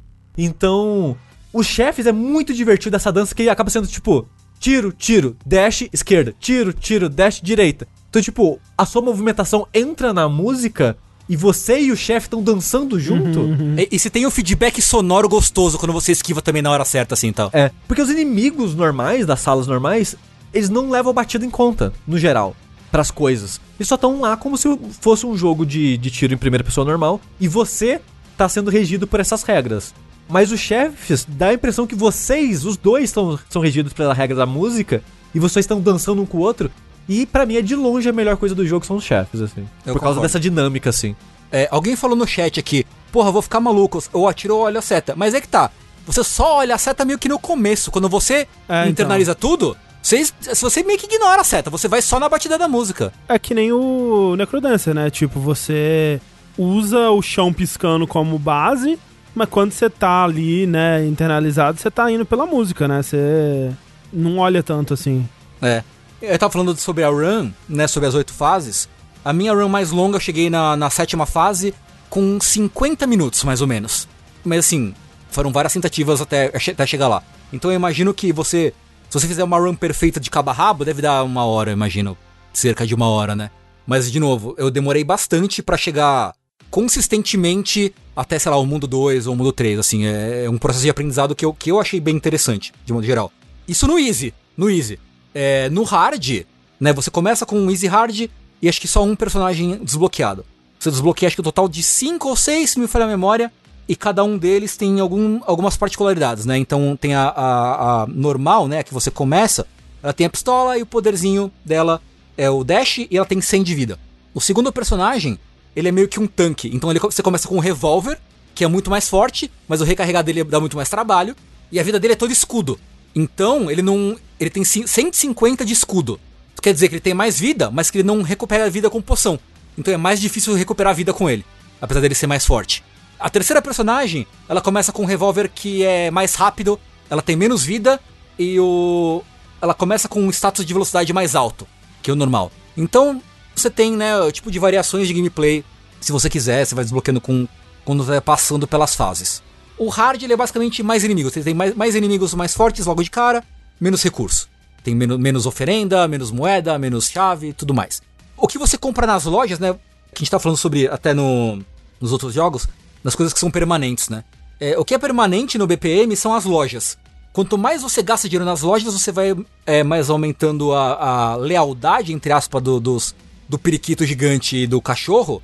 Eles vão expandindo a, a seleção de itens isso carrega para todas as suas runs. Né? Então cada vez você pode ter acesso a mais itens mais itens. Então, cara, ele é um jogo que eu achei bem divertido, ele é muito simples e muito divertido. Ah, lembrei o que eu ia falar. Vocês estão vendo o vídeo do jogo. É, eu, eu ia perguntar, tem, cada mundo tem uma cor diferente, pelo menos? Mais ou menos. O primeiro mundo ele é meio amarronzado, laranjado. O segundo mundo ele é mais cor de vômito. o terceiro é tipo um vermelhão estourado assim. E o último ele é mais preto com tons de vermelho. E é muito doido que uma das minhas reclamações é que tem hora que não dá pra ver o que tá acontecendo. Eita. Os inimigos brilham muito saturadaço assim. Você não enxerga porra nenhuma, você vê tipo um borrão andando na tela. E eu não sei como foi a experiência do sushi jogando, porque para mim, às vezes, para mim incomodava. Essa, essa coisa estourada assim. O foda é que eu não sei se ocuparia a saturação ridícula desse jogo de alta que eu sinto que eles jogaram Devil Daggers e, porra, Devil Daggers é legal, vamos copiar isso dele. Mas o que me incomoda é que é difícil de ler mesmo o que tá acontecendo no, com os monstros. Porque às vezes tem, tipo, 10 bichos na sala, quatro voando, atirando na sua cara, três dando dash na sua direção. E tudo isso acontecendo ao mesmo tempo e sem ter a noção espacial adequada e com essas cores e tal, é meio difícil de ler. Realmente, isso realmente acontece um pouco. Mas não me incomodou a vista nem nada do tipo, não. É, acho que, tipo, para mim, as, as minhas reclamações que eu tenho com o jogo são essas, assim. O jogo ele é visualmente não é que ele é desinteressante, mas ele fica velho rápido, assim, o visual dele. Eu, eu até diria que é desinteressante porque o design dos bichos é tipo é. aranha, morcego, lesma. É. é tipo uns bichos qualquer, sabe? Os, os chefes têm um design mais legal. É, os, os, os não, os chefes são os mais legais, mas tipo, os inimigos é. genéricos são de, de fato são genéricos. genéricos. São bem, eles são bem genéricos. E tipo, às vezes tem uma coisa, uma coisa esquisita, tipo, ah, você entra na sala, tem um inimigo te atacando pelo seu ponto cego, assim, já. Foda-se. Então, assim, acho que falta um pouco de refinamento em algumas coisas. Mas, de modo geral, cara, eu gostei muito dele. Muito, muito mesmo. Eu não esperava que eu fosse jogar, gostar tanto, na verdade. Uhum. E eu, eu, me vejo, tipo, talvez lá, daqui a um mês eu esqueça dele. Mas acho que no momento. Agora, nesse momento, eu quero tipo, ficar, ficar muito ansioso. Eu quero, quero que o meu coração bata forte. E eu fique com os olhos arregalados e seco quando eu acabo de jogar. Assim. Ô, ô, Tengu, você tava nesse tema de música e olho arregalado ficar ansioso. Eu nunca joguei porque eu tenho medo, mas tem aquele Tamper. Uhum, você já é ouviu ótimo, falar? Né? Eu já ouvi falar, mas nunca joguei. Nunca joguei. Parece que ele é de música, ritmo e te deixa muito ansioso. Uhum. Não recomendo. É, eu, eu tiraria a parte do ansioso, mas é um jogo muito bom de ritmo. É, eu, eu tenho ataques de ansiedade jogando Tamper, mas, né? É. É assim, e tem, tem pra VR. No VR ele é que ótimo. Que é pra você inclusive. ter mais ataque de ansiedade agora com VR. Isso. Então, é bom. Eu quero dar uma chance agora, Tengu. É, eu fiquei meio assim, tipo, eu sabia da existência desse jogo, mas eu tava reticente de jogar ele, porque o outro jogo mais próximo desse que eu conheço, que é o Crypto Necrodancer, entra na categoria do, do Spelunk de jogos que eu admiro, mas que não me descem. Pô, eu amo a trilha do Crypto Necrodancer, mas não, não. Ele e o Cadence of Hyrule não me desce aquele jogo. É, mas assim, esse conceito me é muito interessante. Então talvez eu, eu esse jogo clique comigo o conceito. É, aí, eu, aí eu digo, vou ser um pouco mais negativo que o Tengu, dizer que para mim o conceito é maior que o jogo. Hum. Eu não sei se eu gosto tanto assim da execução que eles fizeram, sei. porque pra essa parada de roguelike e de runs diferentes e tal, eu não gosto muito da aleatoriedade do jogo, porque parece que ela não é uma aleatoriedade programada, digamos assim, de, de, de drop, de encontrar os power-ups, essas coisas. Porque parece que ela é de fato só, tipo, aleatória. Porque tem vez.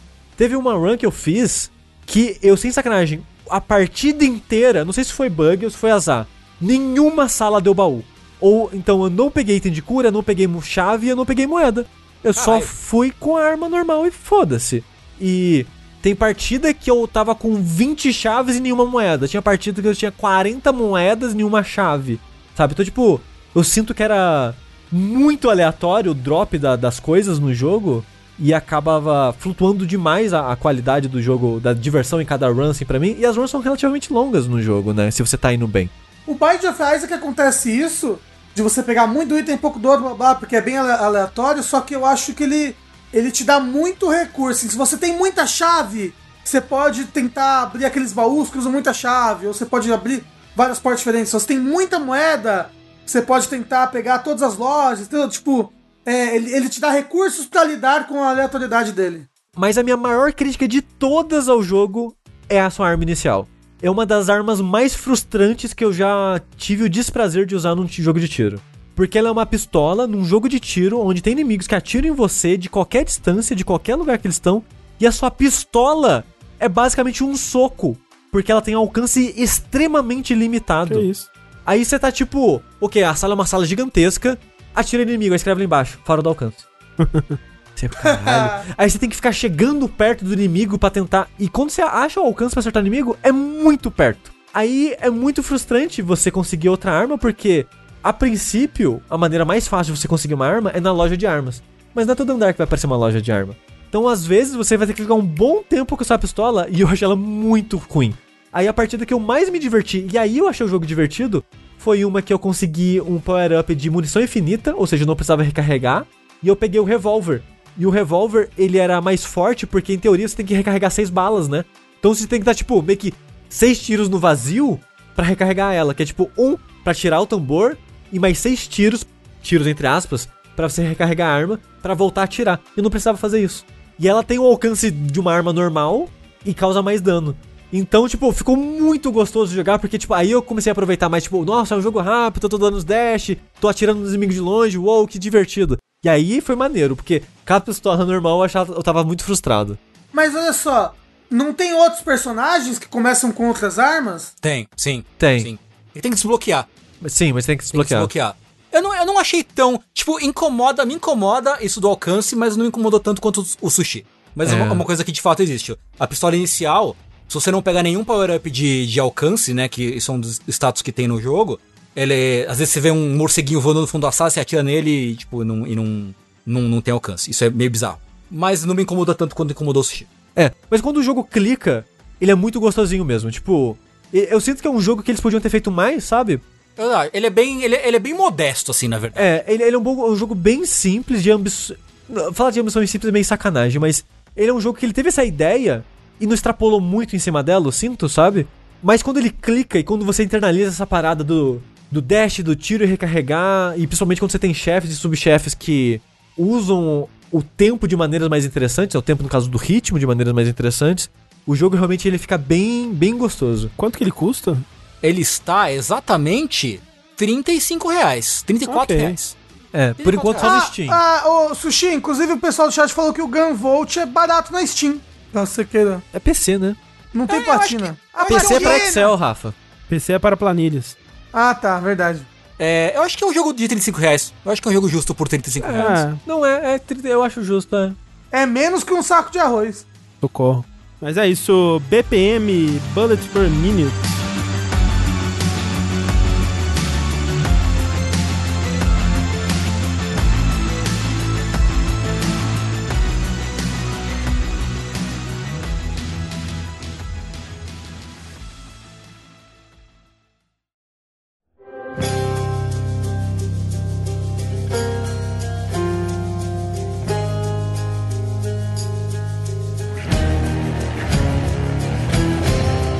Só, então continuando aqui no, no tema musical e é, roguelike, vamos enfim falar aqui de Hades ou Hades. É Hades o nome do suco. Hades, né? O suco, o suco saudável aí. Que hoje em dia não é mais moda, não. Teve uma época que todo mundo comprava essa porra, era horrível. Não, assim, não é horrível. É um suco de soja. É porque agora, se você tomar soja, você vira gay, você não sabia ah, disso? Entendi, é verdade. Bom, manda aí. Bora! Mas enfim, Hades é, o novo jogo aí da Supergiant Games, aquele estúdio lá que fez Bastion, que fez Transistor, que fez Pyre. Pyre, é, eles me perderam um pouquinho ali. Você acha Pyre? Acho meio Pyre. Assim, eu gosto de Pyre, mas não é, né? Não é, não e sei. E é a continuação não... daquele outro jogo, né? O Vampire. Isso. Que não, che não chegou lá pra mim, mas eu gosto muito, muito mesmo do Transistor e do Bastion. É, mais até do Transistor do que do Bastion. E é legal ver a trajetória desse estúdio, porque é um daqueles estúdios que eles têm uma voz muito específica. E eles têm, pelo menos até agora, uma linha que liga muito claramente todos os jogos deles. Que é um narrador. É, é, que é um jogo bonito com trilha boa. É, assim, tem isso, né? É, a arte de, do, do estúdio é muito bonita. A perspectiva dos jogos deles é essa perspectiva de, de cima, né? Meio que isométrica. É, mas não exatamente isométrica. Você tem como o Rafa disse, essa coisa do, da narração, né? Mas não é só uma, uma, uma narração, é uma narração que reage ao jogador, né? Que ela tá a, atenta ao que o jogador tá fazendo, isso também tem no, no ads. E muitos outros aspectos aí, né? A música integrada dentro da, da história, né? E eu sinto que o, o Hades, ele é um jogo que só poderia ter existido como um resultado dos outros jogos que o estúdio fez. Né? Ele pega um pouquinho de cada um, assim. Ele tem é, o jeito que as armas funcionam do, é, do Bastion, o jeito que as, a, os upgrades, né, e, e, e buffs, debuffs é, me lembram um pouco como que eles podiam se combinar no, no Transistor. Ele tem a, a melhor coisa que Pyre fez para os videogames, que todo videogame deveria ter, que é, é, verbetezinhos, né, explicados, né, tipo, sempre que ele cita alguma coisa, aparece uma caixinha explicando o que, é aquela coisa, que torna a interface de usuário desse jogo uma das coisas mais incríveis, assim. é algo que a gente não costuma notar muito quando funciona, né? Mas tendo jogado recentemente jogos que me frustraram nesse quesito, tipo aquele XCOM Chimera Squad, a interface desse jogo é tão tão boa, tão limpa, tão, tão compreensível, tão informativa, né? Tudo que você precisa saber o, o tempo todo tá ali, toda a informação que você quer. E isso, isso me impressionou bastante. Mas o que que é o Hades? Ele é o, um, um jogo que você controla o Zagreu, né? Que é o fi, um, um dos filhos de, de Hades. É, eu, eu olhei na Wiki, é spoiler, André? Que eu olhei na Wiki e eu falei, nossa, que eu, não, eu achei que ele era inventado. Que eu nunca não, tinha ouvido não, falar não. nesse. Eu acho que não é inventado, não? Não? Não, não. Aí eu fui procurar na Wiki e eu falei, eita, isso aqui o jogo tá falando diferente, hein? É, tem. Será que é um plot twist? Tem plot twist sobre quem ele é. Então, é, provavelmente também spoiler, então, olhando é, na Wikipedia. Sim, sim. O, é, é, eu gosto que o visual dele ele parece um, um Cavaleiro do Zodíaco, só que gato. É. Né? Tem, tem muito homem gato nesse jogo. Tem muito Não, homem todo, bonito. todo mundo, tudo nesse jogo é bonito. Todas as pessoas são maravilhosas. É Sim, impressionante. Isso é verdade. É todo mundo o quê? Deuses gregos. Exatamente. Isso. É, porque a, a premissa básica do jogo é Zagreu que é, é, ele é jovem, né? Então ele quer fugir de casa. É basicamente isso. Então a, a premissa do jogo é você tentando fugir do inferno. Nisso eles mapeiam uma estrutura de roguelike nisso que é você tem que escapar do inferno, então você começa ali no Tártaro, né? Aí você sobe pra as, as, as, fós, fósforo, as fósforos, não sei como é que chama.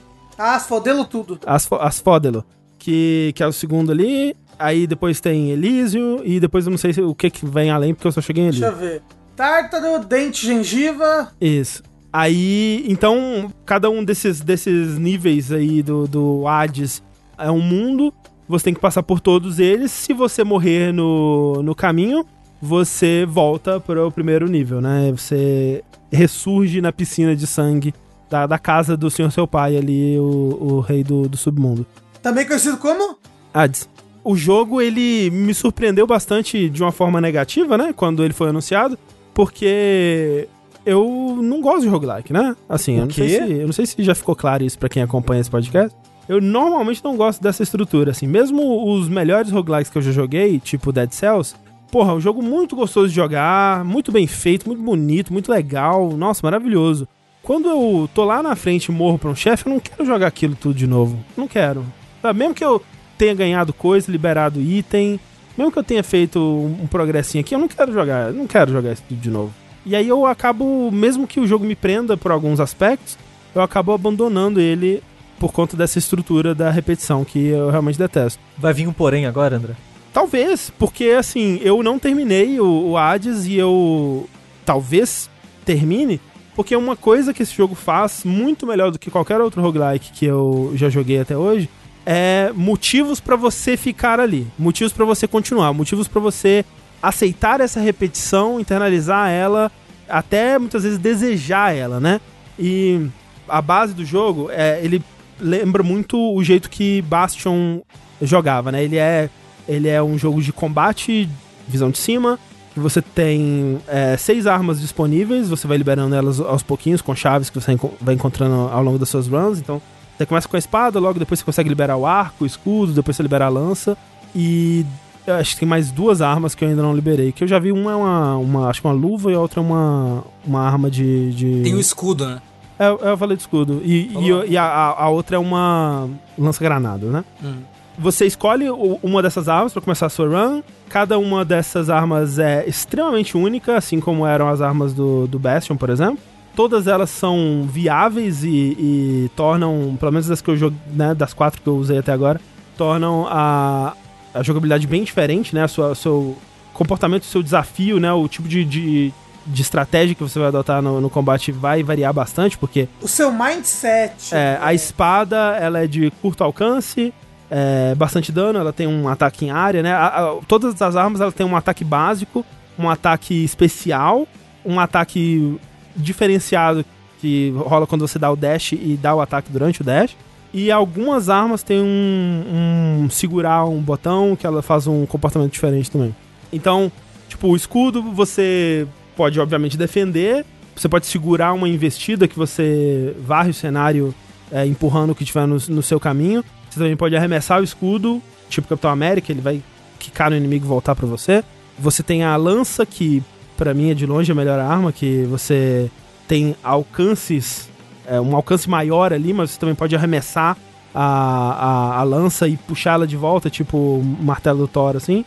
Pô, o, o, golpezinho de você segurar a lança e rodar e depois bater. É ótimo. Volta, da hora demais, cara. É, da, é ótimo. Porque tem isso também, né? Por exemplo, o escudo também tem isso é, de você. O escudo, o arco também tem isso, né? De você é, segurar o tiro e aí, num momento específico ali de um brilhozinho, você solta e dá um, um ataque mais poderoso, né? Então você tem que estar tá prestando atenção no, no na, na, cadência dos seus ataques, né? E tudo. É, então, cada arma eu, eu gostei bastante de, de, como todas elas é, funcionaram. Eu achei que eu não ia gostar do escudo, adorei o escudo. Achei que eu não ia gostar do arco, adorei o arco. A espada é a mais graça, na verdade, das que eu, das que eu testei até agora. Nossa, isso, você pegou o upgrade que ela vira só um único ataque?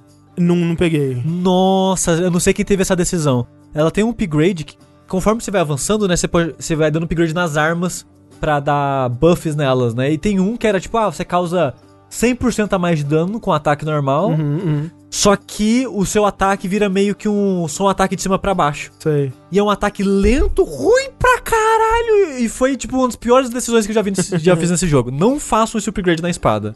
Mas o, o, o, isso que o Sushi tá falando é algo que né, é comum de, de, de roguelikes e o, o, jeito que ele faz é, isso aqui é que à medida que você vai avançando pelo mundo, você vai encontrando símbolos de deuses é, do Olimpo, né, especificamente.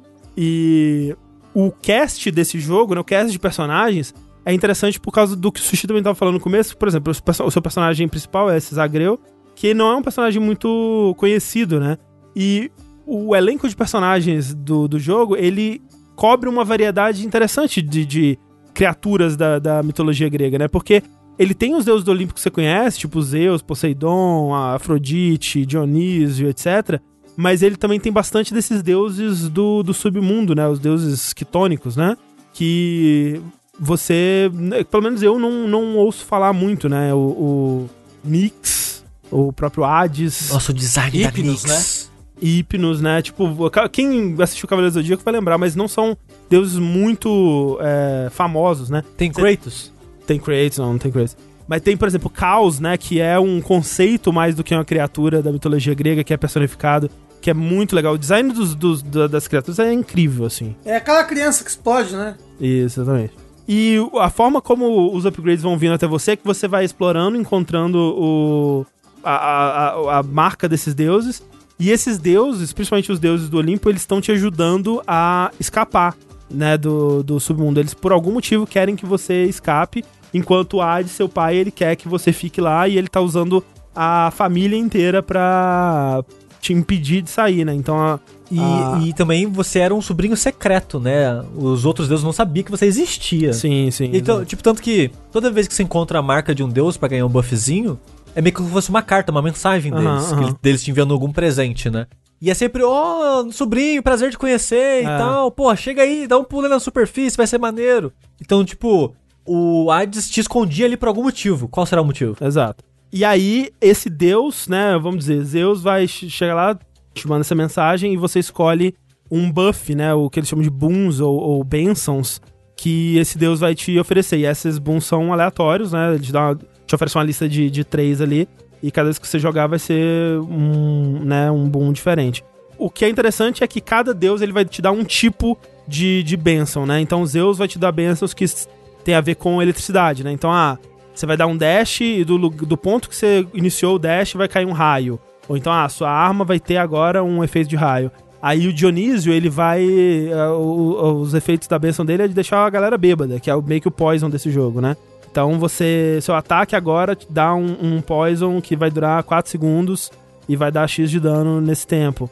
Ah, Afrodite é, dá fraqueza, né? Então é um status também que o inimigo ele fica mais fraco, os ataques dele causam menos dano por alguns é, segundos.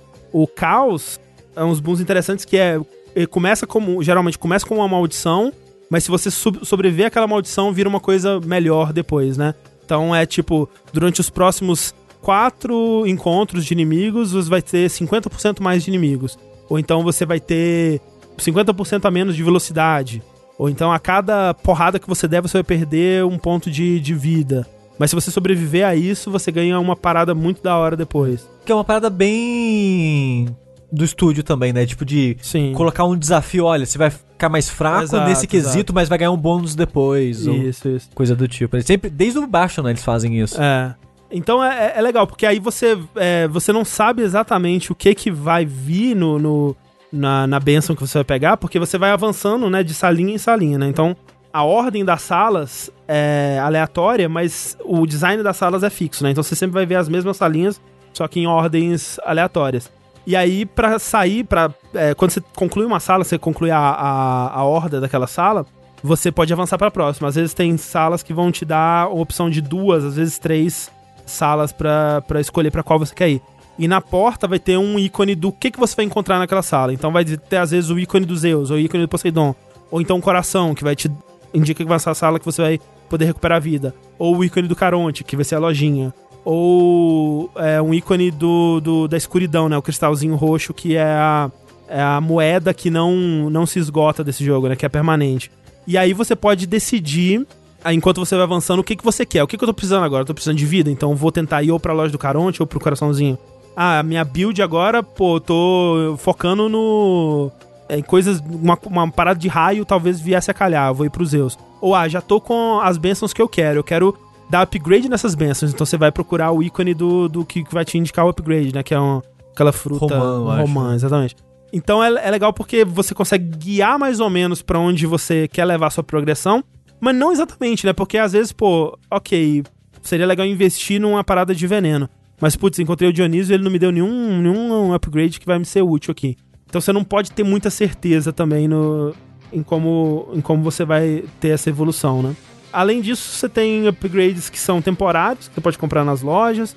É, desafios, né? Que, ah, você pode fazer um desafio do para ganhar, tipo, 100 de vida. Aí vai ver uma, uma horda de inimigos que você tem que derrotar num tempo X e quanto mais você demora, menos de vida você recupera. Então, muita coisa de risco e recompensa, assim, pra você Mas vai, tudo isso vai liberando com o tempo também. é, tem isso. Porque ah, o que eu tava falando sobre esse jogo, ele ter muita coisa pra te manter lá, é que ele tem muita coisa pra te manter lá. E isso normalmente eu, eu critico que é, esses jogos com muitos sistemas, né? Parecem é, muitas vezes serem é, desnecessários, né? Aquela coisa pra inflar o jogo. E aqui, talvez alguns desses sejam pra inflar, mas eu, eu me afeiçoei a todos esses sistemas, assim. Eles, eles me parecem interessantes. São coisas para as quais eu quero trabalhar pra chegar lá, né? Então, é, você tem um sistema de upgrade do, do submundo, né? Então, você meio que contrata renovações para serem feitas nas salas, né? Então, ah, contratei uma renovação para construir uma fonte de. uma fonte termal, assim. Então agora é, eu paguei uma moedinha lá, que são os cristalzinhos que você encontra pelo, pelo mundo, que também você não perde entre runs. E agora tem a chance de, durante a minha run, a próxima sala ser uma fonte dessa, que é uma sala pacífica, que eu posso recuperar um pouquinho da minha vida. E o quanto eu posso recuperar de vida nessa sala, eu também posso dar upgrade. Tem coisas só cosméticas, assim, que vai, você vai comprar uns móveis mais bonitos, assim, para aparecerem no- nos lugares. Mas você quer escapar. Pra que comprar móvel bonito se você quer ir embora? É porque, assim, tem toda essa coisa, né? De você quer ir embora, mas é um quero ir embora muito de boa, sabe? Porque você pensa, pô, ele deve estar puto. Ele deve estar puto com todo mundo. Você pensa uma coisa meio God of War, né? Ele deve estar, nossa, ele deve odiar o pai dele, ele deve odiar a galera desse submundo, ele quer ir embora porque ele, ele vai foder essa galera, vai ser doido. É tipo, é, o pai dele vai amarrar ele na, na parede pra É. ele não fugir. Mas é uma coisa, tipo, super de boa. E, e é legal porque mitologia grega é muito um caso de família com superpoderes, né? Tipo, mitologia, essas mitologias de modo geral é tipo isso, é, é- é dramas de família de uma de uma galera que é, né, imortal. E é, é bem isso a vibe, sabe? Tipo, é, essa família é muito unida e também muito oriçada, porque eles se gostam, né? Você consegue ver que tem uma, uma afeição ali, ele gosta da, da Meg, né? Que é a, a, a irmã dele, eu acho, né? E que é uma das fúrias, né? Só que ela, tipo, é. É a irmã dele? Não é não? Deu a entender que eles foram namorados já. É? É, mas eu posso estar assim, errado. uma- Mas assim, co- Considerando a mitologia tá. grega, uma coisa não Nega, elimina a tá outra. certo. Eu não sei, eu não Zeus sei. e Poseidon já transaram pra caralho. Talvez seja é, namorada, não sei. Mas é uma das fúrias que você vê que eles claramente têm uma, uma, uma história, né?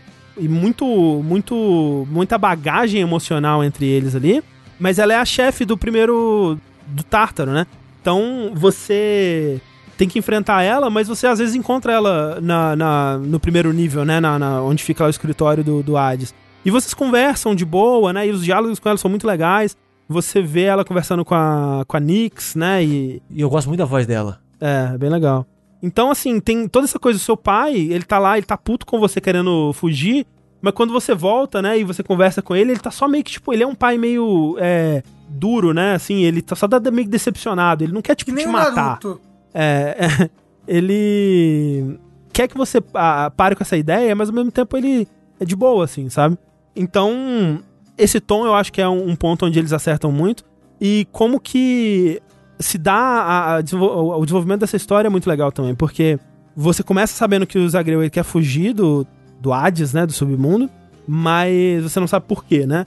E esse é o grande é, lance que você vai descobrindo ao longo do tempo. Por que, que ele quer é, fugir? O que que essa fuga vai significar para esses, pra esses personagens? Quem são esses personagens em relação a ele, é, né? A, a, verdadeira natureza. E o desenvolvimento desses relacionamentos é muito legal. E encaixa naquilo que eu tava falando da quantidade de sistemas, né? Encaixa naquilo que você tava falando de querer, você querer, você querer continuar jogando, né? Tipo, Exato. É, porque uma das formas de você desenvolver esses relacionamentos é com um item que você encontra é, bastante, que é um, uma poçãozinha amarela, assim, tipo uma a sopinha é um da vovó do... não é? É, acho que, acho que é ambrosia, não é? Não sei. É... Eu, eu, acho que é ambrosia, eu posso estar errado. Parece a sopinha da vovó do. É. do. É uma, garrafa, é uma garrafinha de algo proibido. Porque algumas pessoas se entregam e falam, oh, como é que você entrou com esse negócio aqui? É, é. E aí você encontra desses itens e você pode dar para qualquer NPC que você encontra. Basicamente, assim. Ele tem um, um equivalente ao imortal do, do, do Sekiro, né? Que é o, o esqueletinho que fica na porta da. na área que você escolhe sua arma, que você pode testar sua arma nele. Que é o Skelly, né? E na, na tradução ficou Zé Caveira. É o Zé Caveira, achei, achei bem incrível. Zé Caveira. Muito bom. Você pode dar a bebidinha pro Zé Caveira, você pode dar a bebidinha pros, pros deuses do Olimpo. Tipo, você encontrou o símbolozinho do, do Zeus ali, você pode dar pro, pro Zeus. Você pode dar bebida pro seu pai? Eu acho que pode, eu acho pode. que pode. pode. Você pode dar pro. Pro Cerberus, dá pra todo mundo. Pro. Eita! É, caralho, pro. Cara do barco. Sim, o Caronte. Ah, Caronte, o Caronte. Foi, foi, o primeiro que dei e foi um dos melhores itens até agora. Porque oh. alguns desses personagens, quando você dá item, você avança um pouquinho na sua relação com ele. Que tem, né, tem uma barrinha de coração. Isso. Você não sabe qual é o máximo. Que conforme você vai colocando, vai aparecendo mais uhum. coração com reticências, né? Sim. É, se você olhar na wiki de algum lugar pra mim, você vai achar, mas sim, o jogo não te fala qual é o máximo a princípio. E o primeiro de quase todo NPC, ele te dá um item que você pode equipar, um acessório, antes de ir pra jogar o jogo uhum, de fato, uhum. né? E o item que o Caronte te dá ele aumenta a duração de alguns buffs. Porque nas lojas do Caronte, ele é um vendedor, né? É o vendedor que você encontra durante a, a run. Ele te vende alguns itens que são buffs temporários, tipo, ah, nas próximas 10 salas, toda vez que você entrar numa sala, você ganha 10 pontos de vida, por exemplo. Uhum. Só que isso aí só dura 3 salas. Uhum. Aí o acessório que ele te dá aumenta Faz quanto dura. Mais, é. E quanto mais você usa um acessório, ele vai upgradeando. É. O, no, upgrade, no acessório tá escrito ah, se você finalizar 25 salas, ele vai pro rank 2. Se você finalizar, sei lá, 50 salas, vai pro rank 3. E agora no Caronte ele faz tudo durar, sei lá, 8, 9 salas a mais. Uhum. Então, tipo, é muito bom. Porque esses upgrades são bons, mas duram, tipo, poucas salas. Sim, mas sim. com isso, dura um tempão. Aí é. é. bem bom. O do Zé Caveira também é ótimo, que é mais um, uma ressuscitada. Exato, é bom também. Eu peguei. Os que eu peguei, que eu lembro, foi o do Aquiles, que te dá mais dano você Sim. toma mais dano por trás, mas dá, também dá mais dano por trás. Opa! O primeiro que eu dei também foi pro Aquiles, porque ele é muito brother. Ele é bem brother, né? É, eu daria pro Aquiles também. Uhum. E o do Caronte também, eu peguei o do Caronte também. Eu fiquei preocupado porque quando eu tive Nectar para levar pro Aquiles, ele sumiu. Eita. Eu fiquei, mas, ué, cadê o Aquiles? Mas acontece isso, né? Às vezes o Cérbero não tá lá, às vezes o Aquiles não tá lá, às vezes a Nix é. não tá. Depois, tipo, vai, depois eles vão comentando coisas que aconteceram, coisas é. que eles fizeram. É, uma coisa, uma dica que eu dou para vocês é: se vocês têm pretensão de dar Nectar para algum deus ou NPC que você encontrar durante a run, que isso, eu isso eu acho ruim. Tem muito NPC que só encontra durante a run. Uhum. E eu sei que é tipo, ah, é um jogo que você vai ter que rejogar 300 vezes. Um, ok, mas não queria que fosse dá o Nectar antes de falar com, a, com o NPC. Porque às vezes tem NPC que depois que você fala com ele, você não pode mais interagir com ele, nem ah. pra entregar o Nectar. Então entrega o Nectar antes de conversar. Fica a dica. É. E, e isso, esse parado do, do Nectar, desse, desse presentinho que você pode dar, funciona quase como um datingzinho, né? Que você vai desenvolvendo sua relação com aquele personagem, ele vai te dando presentes de volta, vai liberando no, num códex do jogo mais informações sobre a história dele, ele vai te contando mais coisas e tal, e, e desenvolvendo isso tudo. Essa é uma das formas como a história se desenvolve. A outra forma é através da repetição. Não é o primeiro jogo, não é nem o primeiro roguelike que usa a morte, né, essa repetição, como parte fundamental do gameplay, né? Rogue Legacy tá aí há bastante tempo já. Mas o jeito que ele faz aqui eu acho muito legal, porque de novo volta para aquele DNA do estúdio da do Super Giant, né? Que é um jogo que ele tá o tempo todo reagindo ao que você faz e, a, e ao que o que você já fez, né? Então, todos os personagens vão reagir o tempo todo a as suas mortes, as suas tentativas, a né, quando você encontra um chefe depois de morrer muitas vezes para ele, ele vai falar uma coisa. Se você derrotou ele encontrou ele na, na, vez seguinte, ele vai reagir ao fato de que você acabou de derrotar. Se você tá de derrotando ele muitas vezes em seguida, ele vai comentar sobre aquilo, né? Toda vez que você morre, você volta Hipnos tá lá na, ponte, na beiradinha da, da piscina comentando sobre para quem você morreu. Você vai conversar com o Aquiles, ele vai te dar uma dica do que, que você pode fazer. Você conversa com a sua irmã, né? Eu não sei se é irmã. Você conversa com a Meg. É, falaram ali no chat que não é irmã mesmo. Tá, tá.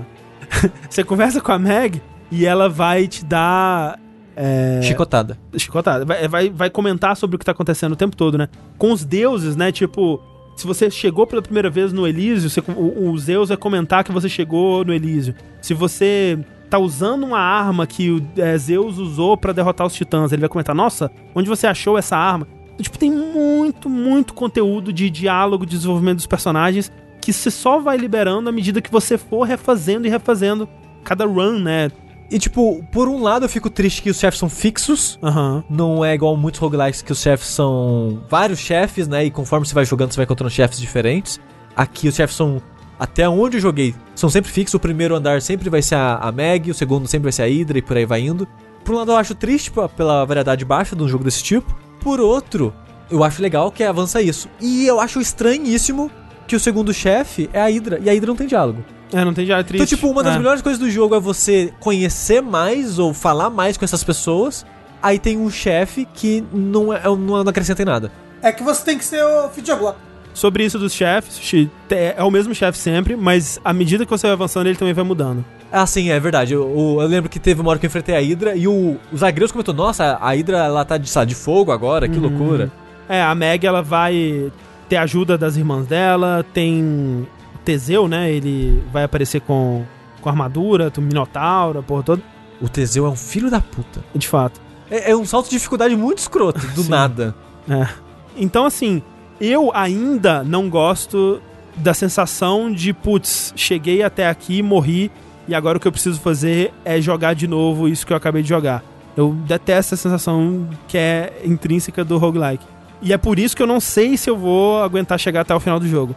Mas a história dele me intriga a tal ponto que, por enquanto, eu tô muito investido. E eu. E é isso que tá me empurrando, sabe, pra frente. Eu gosto muito das mecânicas, das coisas de evolução. Eu quero continuar avançando e upgradeando as minhas coisas, porque dá aquela sensação de que, ah, só mais um pouquinho, só mais, mais três chavinhas eu consigo abrir a, último, a última abinha ali de upgrades de, de escuridão. Mas algumas chaves eu consigo liberar a próxima arma, né? Mais um pouquinho de escuridão aqui, eu consigo liberar mais esse, esse buff. E isso me prende, né? Porque te faz ficar de run é, em run, né? Você quer sempre a próxima run para você pegar mais um pouquinho. E num um cenário mais macro, eu quero saber para onde isso vai. Eu quero ver mais desses personagens, eu quero ver mais dessas histórias. Porque depois de, de um certo tempo, à medida que você vai passando o, os chefes, né? Você vai tendo cenas de flashbacks, né? Onde vai mostrando por que, que, o, que o Zagreu decidiu ir embora, né? Então você tem cenas narradas, né? Pelo Logan Cunningham, que ele de novo é o narrador. Mas é legal, porque dessa vez ele, ele tá narrando, mas o Zagreu escuta ele. Né? Então ele tá narrando uma parada e o Zagreu comentando em cima. Em tempo real, né? Como se fosse uma entidade que tá realmente observando ele narrando o que ele tá fazendo em tempo real, assim. Ô André, o pessoal do chat falou que tem, caso alguém queira, Fala, nossa, tô interessado pela história, blá blá blá. Tem um God Mode. Pra você, tipo, ir vencendo só pra ir vendo a história mesmo. Sim, eu vi nas opções, eu, eu imaginei que fosse isso, mas eu não tentei ativar. É. Mas só é legal que, que tenha. Só que ao mesmo tempo, não parece divertido? Não, é. Porque. Ah, mas é uma acessibilidade pra sim, sim. Né? sim, eu sei, Rafa, mas. outra coisa. Mas o negócio é: se você quer a história, só a história, é um péssimo jogo para isso. Porque você vai ter que ficar rejogando uma coisa que você tá imortal é um trabalho mecânico que talvez não seja tão divertido. que a pessoa falou, eu terminei três vezes e o jogo ainda tá. É, sim. Tipo, ele não terminou. Sim, sim. Sabe? A história ainda não foi desenrolou por completo. Então, tipo, quantas vezes vai ter que terminar no God Mode pra ver a história? É, se então, é a história que você quer ver. Eu até acho estranho isso, na verdade, como é que funcionaria, porque se eu tô no God Mode, eu vou sair de. eu vou terminar em uma vida só, né? E eu acho que não é assim que o jogo quer que você jogue. Não, não é nem assim que ele quer que a história seja revelada, porque muito da história se revela ao longo das mortes, né? A morte é importante. Ó, acho que como você falou, acho que o God Mode você vai ficando mais forte quando morre. Ah, entendi. Não é imortalidade, então. Então faz É. mais sentido. Ok, então você ainda pode jogar, mas você vai ficando mais forte. Ok. Ok, ok. Aí é, Acho que é- vai chegar um momento que você vai estar tão forte que. aí ok. faz mais sentido. É interessante, então. Ok. Gostei. Eu quero, eu quero muito jogar, André. Eu acho que você vai gostar muito. Eu consigo jogar ele. Tá no Switch e PC por enquanto. Ele vai sair para pro consoles ainda, mas é por conta, acho que por conta dos Covid e tudo atrasou. Eles queriam ter lançado pra tudo, eu acho, mas acabou atrasando.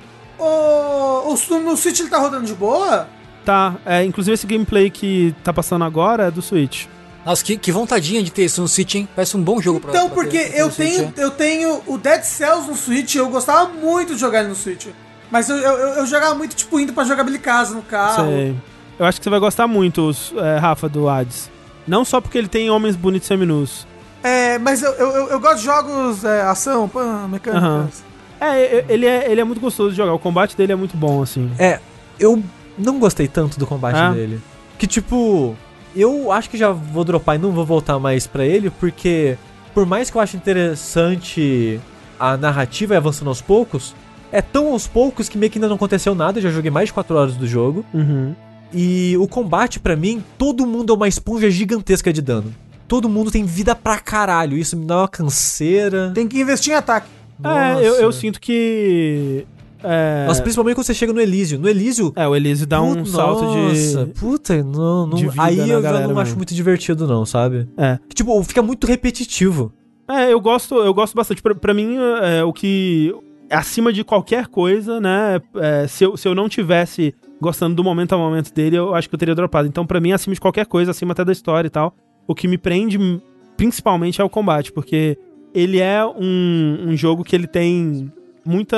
é, como eu falei, na variedade do jeito que você pode jogar com as armas, né? Então, se você quer jogar mais tartaruga, né? Tem o, o- o escudo, se você joga- quer jogar mais agressivo, tem a espada e a, e a luvinha, né? Então ele, ele varia bastante. O meu é o meio termo, né? Eu gosto de poder ficar de longe e eu gosto de poder chegar perto e causar bastante dano também. Então a lança é muito legal. E o jeito que eu consegui fazer algumas builds, eu acabei não sentindo muito. Tem, tem algumas, algumas vezes que eu joguei que eu senti que a build tava faltando em, em dano e os inimigos ficavam essa esponja mesmo. Mas especialmente quando você consegue investir em build que causa mais dano contra escudo, por exemplo, nossa, é bom demais. É bom demais. É, é, as batalhas terminam muito rápido e você sente, tipo, cara, eu tô destruindo todo mundo aqui. Então eu acho que ele te dá, assim, é, é foda porque sempre vai ter uma- um quê de, de elemento de sorte, né? Porque às vezes você pode estar querendo investir numa build X e não aparecer o que você tá querendo. Realmente isso é um problema do, do roguelike.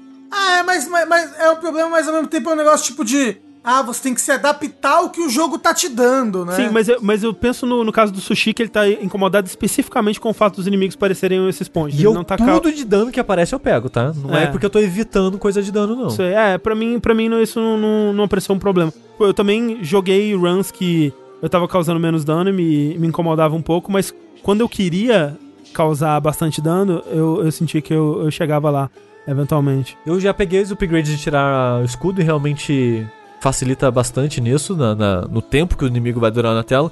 Mas pra mim, ainda continuo achando, tipo, é muito demorado no geral, assim. Pra um jogo que parece que é pra ser rápido e mais fluido, nossa, dura demais. Estão falando ali que agora consegue chegar em, no final do jogo em 25, 30 minutos. Que eu acho que é, é meio que. Quando eu, quando eu consigo chegar no Elysium agora, é uns, uns 10, 15 minutos assim de jogo, sabe? E o que eu acho que é. Ah, é rápido até.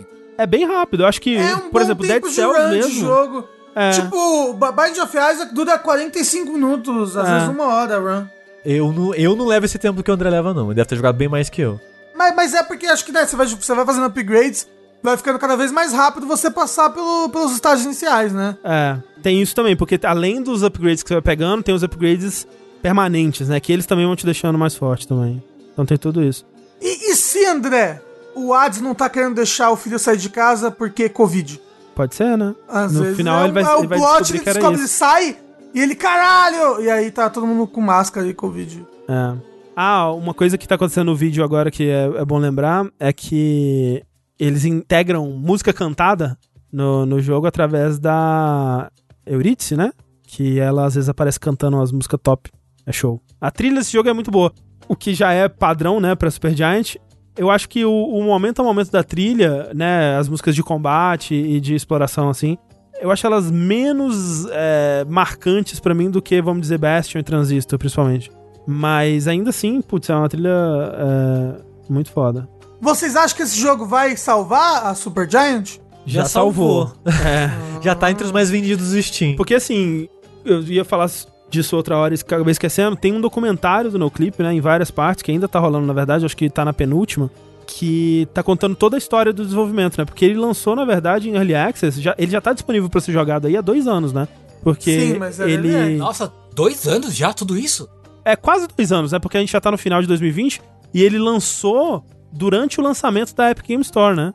Ah, caramba, que loucura. Foi final de 2018, né? Uhum. Quase dois anos aí. E aí depois, no começo desse ano, ele saiu pra Steam também em Early Access. E agora só que ele saiu a versão final.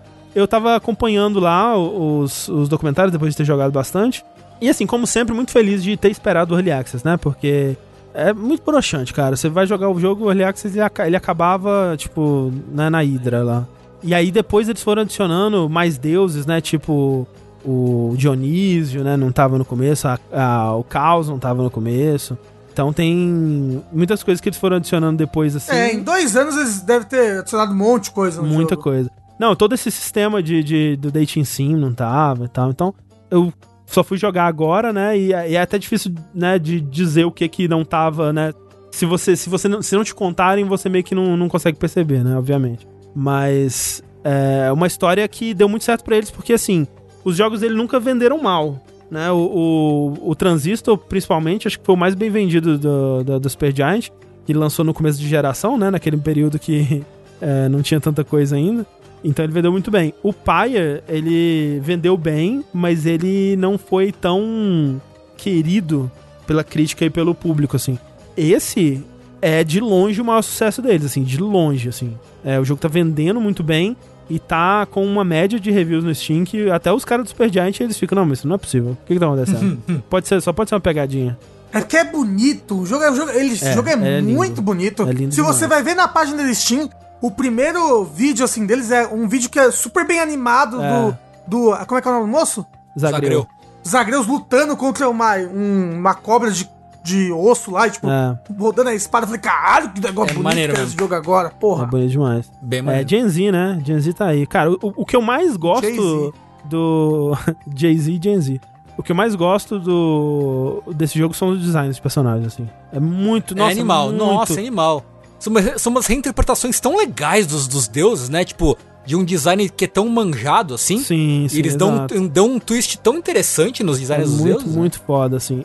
E ao mesmo tempo, é, é um jogo engraçado, né? Ele tem muita comédia, os personagens são muito carismáticos, muito cativantes, assim. É, é é um jogo muito bem feito e eu fico muito feliz, cara, porque o, o pessoal da Supergiant, eles parecem ser uns amorzinhos, viu? O Greg Kassavin, cara, no, no Twitter, dá vontade de abraçar ele, velho. O David Jeff fez uma live jogando, o, né, o criador de God of War e Metal... Como é que é? E Drawn Together. Twisted, Twisted Metal. Metal. E Drown Together, exatamente. ele fez uma live jogando, né? Falando, ah, legal, gostei aqui e tal. E o Greg, tipo, nossa, muito feliz de ouvir, porque os seus jogos foram muito influentes para mim. E não, uma alegria de saber que você gostou. do- Todo humilde, velho. Ele é muito fofo, que raiva. Então eu fico. Eu, eu, eu torço muito por eles, cara. Quando o Pyre não deu tão certo, quando eu. Quando eu não gostei tanto de Pyre, eu me senti sujo. Eu me senti, cara, que droga, velho. Eu quero muito. É um estúdio que você quer muito gostar dos jogos dele. É, não, sabe? e o negócio é que o Bastion, ele é um jogo mais. que tem um- uma pegada que o público gosta mais. Eu acho que o Transistor menos e o Pyre menos ainda, sabe? Que, em, em questão, tipo, cara, esse gênero que eles estão fazendo é uma coisa popular, né? Uma coisa. É curioso porque tem essa mentalidade. Eu tinha essa percepção de que Bastion tinha sido o maior sucesso deles. O maior sucesso deles é Transistor. Tanto em, em sucesso é, de vendas quanto de aclame pelos fãs, assim. Era ou é? É, Ainda? ainda é. Mais do que. Quer dizer, Era, né? Então, tipo, agora, então, era, é, porque Tá, tá, tudo bem. Tirando, eu tava falando dos três primeiros, né? André, você é um monstro. A gatinha tava do seu lado pedindo carinho uma meia hora. Eu ali, fiz carinho deu, pra caralho na não deu um gata. carinho na gata. Ela foi até pro sushi agora pra pedir carinho. Meu ela Deus quer mais céu. carinho, ela quer variedades diferentes de carinho. Tá bom, é justo. Ela quer calor, ela tá toda inchada, coitada. Mas eu tô gostando bastante, eu quero continuar, vou fazer um esforcinho a mais, assim. Acho que eu nunca terminei um streaming. roguelike na vida. Faz streaming que anima. É. É, faz streaming. Sério, peraí, tá vamos- todo mundo fazendo streaming de, de ads, dá super sucesso. O jogo tá na moda. Vamos. Vamos ver. Qual o roguelike que eu posso ter terminado, Sushi? Rogue Legacy. FTL, Rogue Legacy, Isaac, isso não terminou nenhum, eu acho. Eu acho que eu nunca terminei um roguelike na minha vida. Você não terminou o. o que? Dead Cells? Não, terminei Dead Cells. Eu cheguei no Team Boss duas vezes, morri duas vezes, nunca mais joguei ele, sabia? Eu precisava, eu precisava voltar, ele tem até DLC hoje em dia. Enter the Gungeon eu nunca terminei. A Gungeon é muito difícil, não dá pra terminar não, é impossível. É, ó, o Dediro. Moonli- Moonlighter também separou no meio. Parei, é. Então é, é muito difícil de eu querer, de eu sequer querer terminar um roguelike e o Hades tá fazendo isso comigo. Então fica, fica essa, essa recomendação aí de alguém que abomina jogos desse tipo e tô gostando bastante.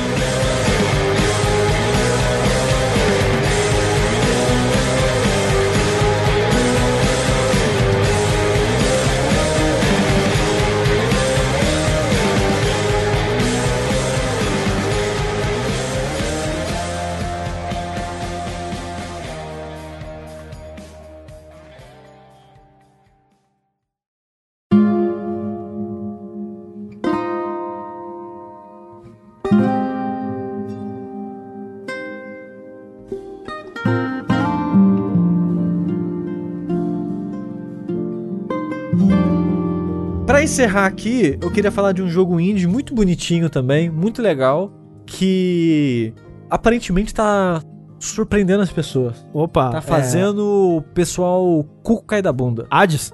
Exatamente. Pronto, fechou. Mentira. é um joguinho chamado A Monsters Expedition, que é um jogo de puzzle de meio que um Sokoban da vida. Sokoban, pra quem não sabe, é aquele jogo de puzzle antigaço, clássico, já de empurrar caixinhas. Você nunca puxa a caixinha, você só empurra a caixinha. E você tem que colocar essa caixa em lugares específicos do mapa, né?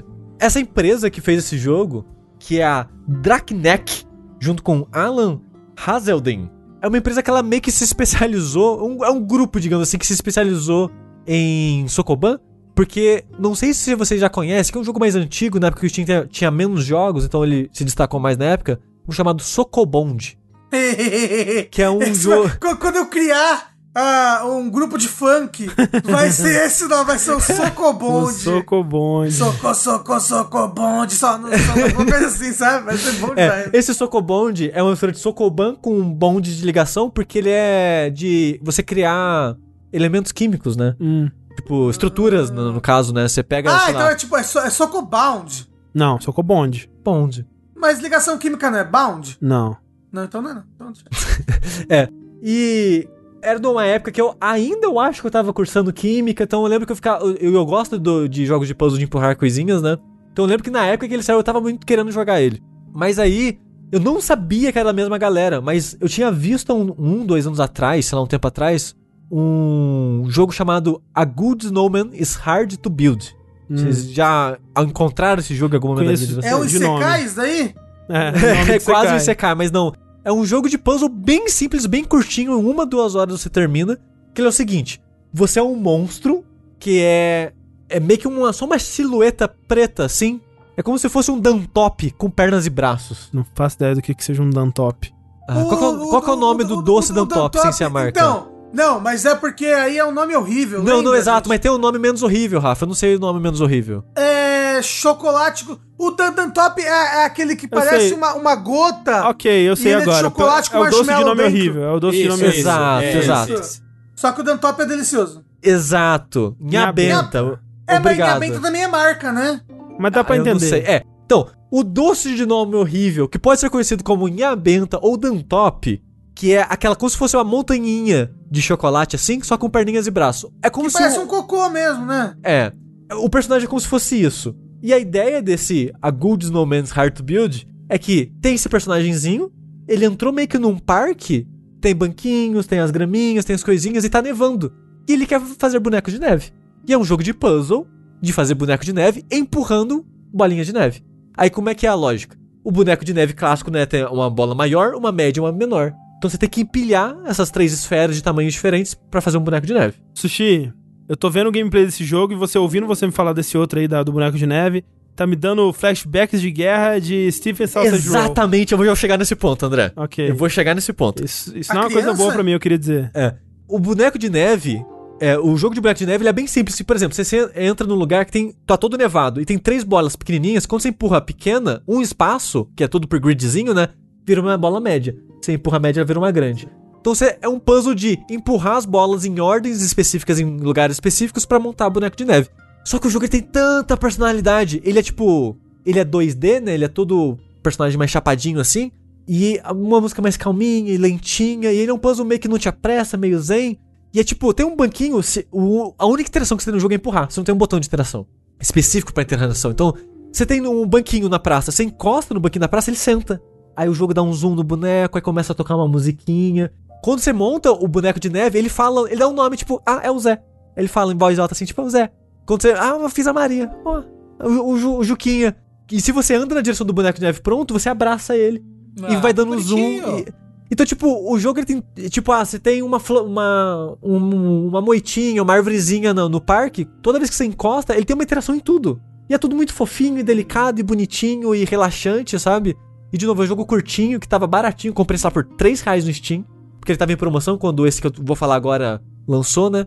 Aí essa mesma, esse mesmo patota que fez esse A Good No Man's Hard to Build, que é quase um Isekai pelo nome, grande, ele lançou esse agora, esse jogo que eu vou falar agora, com foco, que é o A Monsters Expedition, que dá a entender que são o mesmo personagem, ou a mesma raça de monstros, que a ideia é, você tá no futuro da Terra, da nossa Terra, milhares de anos no futuro, e a humanidade já entrou em extinção. E você é um monstro que tá de mochilinha, porque você tá tipo, vou visitar um museu. E você tá visitando um museu de coisas humanas. Então, tipo, ah, era, sei lá. Por exemplo, eu, eu tirei foto de alguns aqui para dar um exemplo. O jogo, ele é em inglês, ele é feito por uma patota inglesa. Então tem aquele humor inglês de crítica social, engraçadinho, e crítica à, humanidade e coisas do tipo. Aí, conforme você vai explorando é, as salas dos puzzles, vai avançando, é, você vai achando pedestal com coisas humanas, né? Do cotidiano. Só que os humanos, não, os monstros não viveram aquilo. Então eles dão nome engraçadinhos, descrições engraçadinhas. Por exemplo, tem uma hora que você acha um pato de plástico, de borracha, de, de banheira clássico, né? E a descrição é: filhote inflável. Esta adorável criatura deve ser a forma jovem de um flamingo inflável, que é um objeto que você encontra mais cedo no jogo. Ele já sabe nadar assim que cai do ovo inflável e tende a boiar até atingir a maturidade ele emite um chiado fino quando apertado, provavelmente para alertar os pais do perigo. Então, tipo, é cheio de textinhos engraçadinhos assim, descrevendo de maneira de ponto de vista de quem não fazia ideia o que era aquilo, sabe? É a gente! É a gente fazendo os dinossauros! Que a gente fez tudo errado, essas porra! é, olha só, desculpa, vou ler outro textinho aqui. Testículo que chama. É, é um aquário com peixe dourado. Aí o nome é Aquário com Peixinho Dourado. Esses peixes fofoqueiros eram intensamente curiosos em relação a atividades humanas e faziam de tudo para estar por dentro do que estava acontecendo. Por causa disso, os humanos os colocavam em recipientes transparentes para que eles sempre tivessem linha de visão para o drama da vida cotidiana. Então, tipo, uns textos bobo, mas engraçado, sabe? E esse é meio que a sua recompensa por jogar o jogo, porque a ideia desse museu que eu tô falando, na verdade, é um arquipélago gigantesco de ilhas, que é um museu a céu aberto. Tanto que, sei lá, segunda, terceira sala que você vai, tem um museu. Tipo, no pedestal tem uma, meio que uma maquete de museu. E fala, ah, o museu dos humanos eram dentro de estruturas, que estranho, né? Porque o nosso é céu aberto. E a maneira que você vai de ilhinha em ilhinha, avançando no jogo, é fazendo os puzzles de empurrar árvores. E cada ilha é um puzzle. Aí como é que funciona isso? Você vai entrar numa ilha, digamos ali, e tem uma árvore. Se você andar na direção dela, você empurra ela cai e vira um troncão no chão você tem que rolar esse tronco pra água para fazer uma ponte para a próxima ilha. Aí entra uma parte difícil agora para eu explicar esse jogo para vocês, porque ele quando você joga, ele é ridiculamente intuitivo. Tipo o Steve Sausage Roll, porque é algo que quando você tá vendo e você tá empurrando e interagindo, é algo meio tátil para você que tá jogando. Então é simples entender a lógica de como funciona a árvore, mas para explicar é complicado. Posso tentar? Pode. Você derruba a árvore e ela cai no chão como um tronco, né? Um cilindro É, que tá no chão. Deitadinho, exato. Se você for na lateral desse tronco e empurrar, você vai rolar ele no chão, né? O tronco, ele tá, ele é cilíndrico, ele vai rolar no chão e ele vai pra, pra onde você empurrou ele. Se você empurrar ele da ponta, do topo ou da, da base, ao invés de rolar, ele vai ficar de pé, Exato. né? Então, ao invés de, de rolar e continuar na mesma forma, ele vai ficar de pé e ficar, né, cilíndrico pra cima, né? E aí, se você empurrar ele de novo nessa forma, ele volta a ficar é, deitado no chão. E nessa forma você pode empurrar ele. de Exato. novo. E a maneira. Mas, mas assim, mas assim, vocês sabiam que se você botar uma criança na frente de uma árvore, ela já corta a árvore, já empurra automaticamente? Principalmente se for uma brasileira. É, tá no DNA do ser humano isso daí. É. Mas aí entra outro detalhe importantíssimo. O sentido em que o tronco cai na água muda a maneira que você vai interagir com ele na Aham. água. Porque se você empurrou ele pra água do jeito que ele tá na horizontal na sua frente, você não consegue pisar nele, porque tem um pouco de água antes do Aham, tronco. aham. Se você colocou ele na água no sentido que faz tipo uma pontezinha, né? Ele tá reto, você passa por ele. É que esse que é o desafio, né? Você É. ligar essas pequenas ilhotinhas com esses troncos. Aí tem outras coisas, tipo, E, se, e- se o e- e tronco no tá... processo desmatar ah, todas as ilhas do, do museu. Exatamente. aberto. E, e tem outras interações, por exemplo, se o tronco ele tá na água, reto pra você e você rola um tronco na horizontal por cima dele, é como se fosse mais um chão. Então ele vai lá pra frente e não fica dois troncos retos seguidos. Então se você quer fazer dois troncos retos seguidos pra fazer uma ponte longa, você tem que arrumar outras maneiras de encaixar eles. E tem várias outras interações. Por exemplo, se você derruba o tronco, você não pode fazer isso que o André falou com facilidade de eu vou numa pontinha do tronco pra deixar ele de pé. Porque se você tá em cima da raiz e você anda na direção do tronco, você não vai deixar ele de pé, você vai subir em cima dele. Então você anda em cima dele. Então tem vários puzzles que é sobre isso de ah, eu vou subir no tronco pra ir pra um lugar que eu não conseguiria ir antes, porque tem pedras em volta, coisas do tipo. Então, o jogo ele é bem simples no sentido é, é uma árvore, às vezes tem um, às vezes tem dois de altura, que às vezes você acha uma árvore maior, e você empurra ela. É simples assim. A parada é que ele é repleto de interações secretas que você só aprende quando ele quer te ensinar. É tipo uma parada swapper. Eu não vou falar o que acontece no swapper, mas no jogo da swapper tem um momento que é tipo isso. Você tem uma habilidade que você pode fazer o jogo inteiro, mas você nunca pensa em fazer ela. A não ser quando o jogo cria um puzzle que te incentiva a fazer ela. E esse jogo é repleto disso o tempo todo. Você vai constantemente descobrindo novas interações que você não tinha pensado em fazer, mas essa ilha, ela é feita de uma maneira pra você tropeçar nessa interação. E é muito legal a maneira que o jogo vai expandindo os seus horizontes pro que ele é capaz de fazer. E o jogo tem muitos puzzles que você olha, que a maneira, o jogo ele tem meio que um fog of war constante, né? Tipo, quando você libera uma nova ilha, é que é tipo, você chega num lugar, nesse museu que eu tô falando. A ilha que você tá, você consegue enxergar. Todo o resto é uma nuvem branca tampando. Então, cada vez que você abre uma nova ilha, essa nuvem separa e você vê o que você já sabe, mas você vê um mar de nuvem branca de você não faz ideia o que tem ali. E às vezes você vê uma beiradinha de uma ilha ali do lado. E você, cara, não faço ideia como é que chega lá. Aí você volta lá com um novo conhecimento e você consegue acessar. Aí essa ilha te dá um acesso a um novo lugar. Porque conforme você vai explorando o museu, tem meio que biomas, tem um lugar que é meio que um panto, tem lugar que tá nevando, tem lugar que é deserto, tem lugar que é mais praia, tem lugar que é só ilha gramadinha. E cada lugar meio que tem lógicas de puzzles diferentes, meio que te, tentando te ensinar coisas diferentes. O foda desse jogo é que ele é gigantesco. Ele é aquele jogo que, tipo, quando você dá zoom out no mapa, ele não te mostra o mapa todo, ele te dá meio que um contexto do que você já sabe. Porque às vezes você pode explorar pra fora do mapa, entre aspas, aí você vê que na verdade o mapa é ainda maior que aquilo. E é tipo, eu tenho 7 horas desse jogo e eu tenho a impressão que eu fiz nem metade dele ainda. É tipo, é muita coisa, muito puzzle, muito caminho opcional pra você fazer com puzzles difíceis. Ele. Peraí, o Sushi, você acha que ele tá chegando no nível de dificuldade, tipo. Tipo Baba You, que você tá indo e agora. Meu Deus, tá mais, tá mais difícil do que eu consigo avançar. Eu fico um pouco ansioso nele de o quanto ele abre. Porque no começo é muito linear. Aí você começa a notar essas ilhas. Aí você começa a ver que realmente tem duas soluções de puzzle naquela ilha. Aí você quer fazer qual dos dois lados que eu vou. Aí você vê que no final das contas é meio que um. É um circular até o próximo bioma, digamos assim. Só que os áreas difíceis têm outros pedestais com mais piadinhas e meio que eu falei. Esse jogo é um jogo de puzzle que a, a sua premiação por resolver o puzzle é ganhar outro puzzle e às vezes uma piadinha. Que eu tô, eu tô achando engraçadinho as piadinhas, então isso eu tô achando divertido. Mas ele tem essa parada de meio que uma dificuldade que você escolhe. Tem uma rota mais difícil, uma rota mais fácil, que vai ter menos ou mais é, pedestais, digamos assim. Ou menos ou mais áreas opcionais que você vai poder encontrar. E é muito engraçado a maneira que o jogo ele começa bem simplesinho, bem bobinho, bem fofinho. Tipo, ele, todas essas coisas que eu falei de interação do jogo da neve, esse tem também. Se você encostar nas coisas, ele interage. Tem, tipo, às vezes você acha um standzinho de café, você encosta nele, você fica tomando café. Às vezes você acha, tipo, de pipoca, você fica comendo pipoca. Você acha easter egg do jogo do anterior, então você acha um boneco de neve, você pode abraçar o boneco de neve. Então, tipo, ele é muito fofinho e zen nesse sentido, mas tem os puzzles que são dificílimos. E é muito engraçado o ritmo do jogo, porque são micro-ilhas. Às vezes você olha a ilha, você resolve o puzzle em 5 segundos. Às vezes em 30 segundos. É, às vezes é um puzzle desgraçado, que é para você trocar de bioma, digamos assim.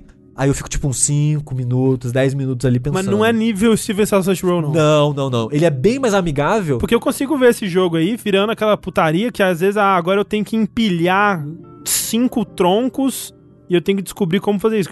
O Steven Sausage Roll, velho, aquele jogo ali é pra quem? É pra, né, as pessoas cabeçudas não, é, mesmo. É, o, o Steven Sausage Roll... Não, esse jogo, ele é naquele tipo de te ensinar a, a brincar com as lógicas daquele mundo, só que ele é muito mais amigável ele quer que você se divirta aqui. O, Steve, o Steven Roll quer que você vire a criança que faz McDonald's, Isso. sabe? É. Porque ele já começa a pauleira, ele começa é. difícil já.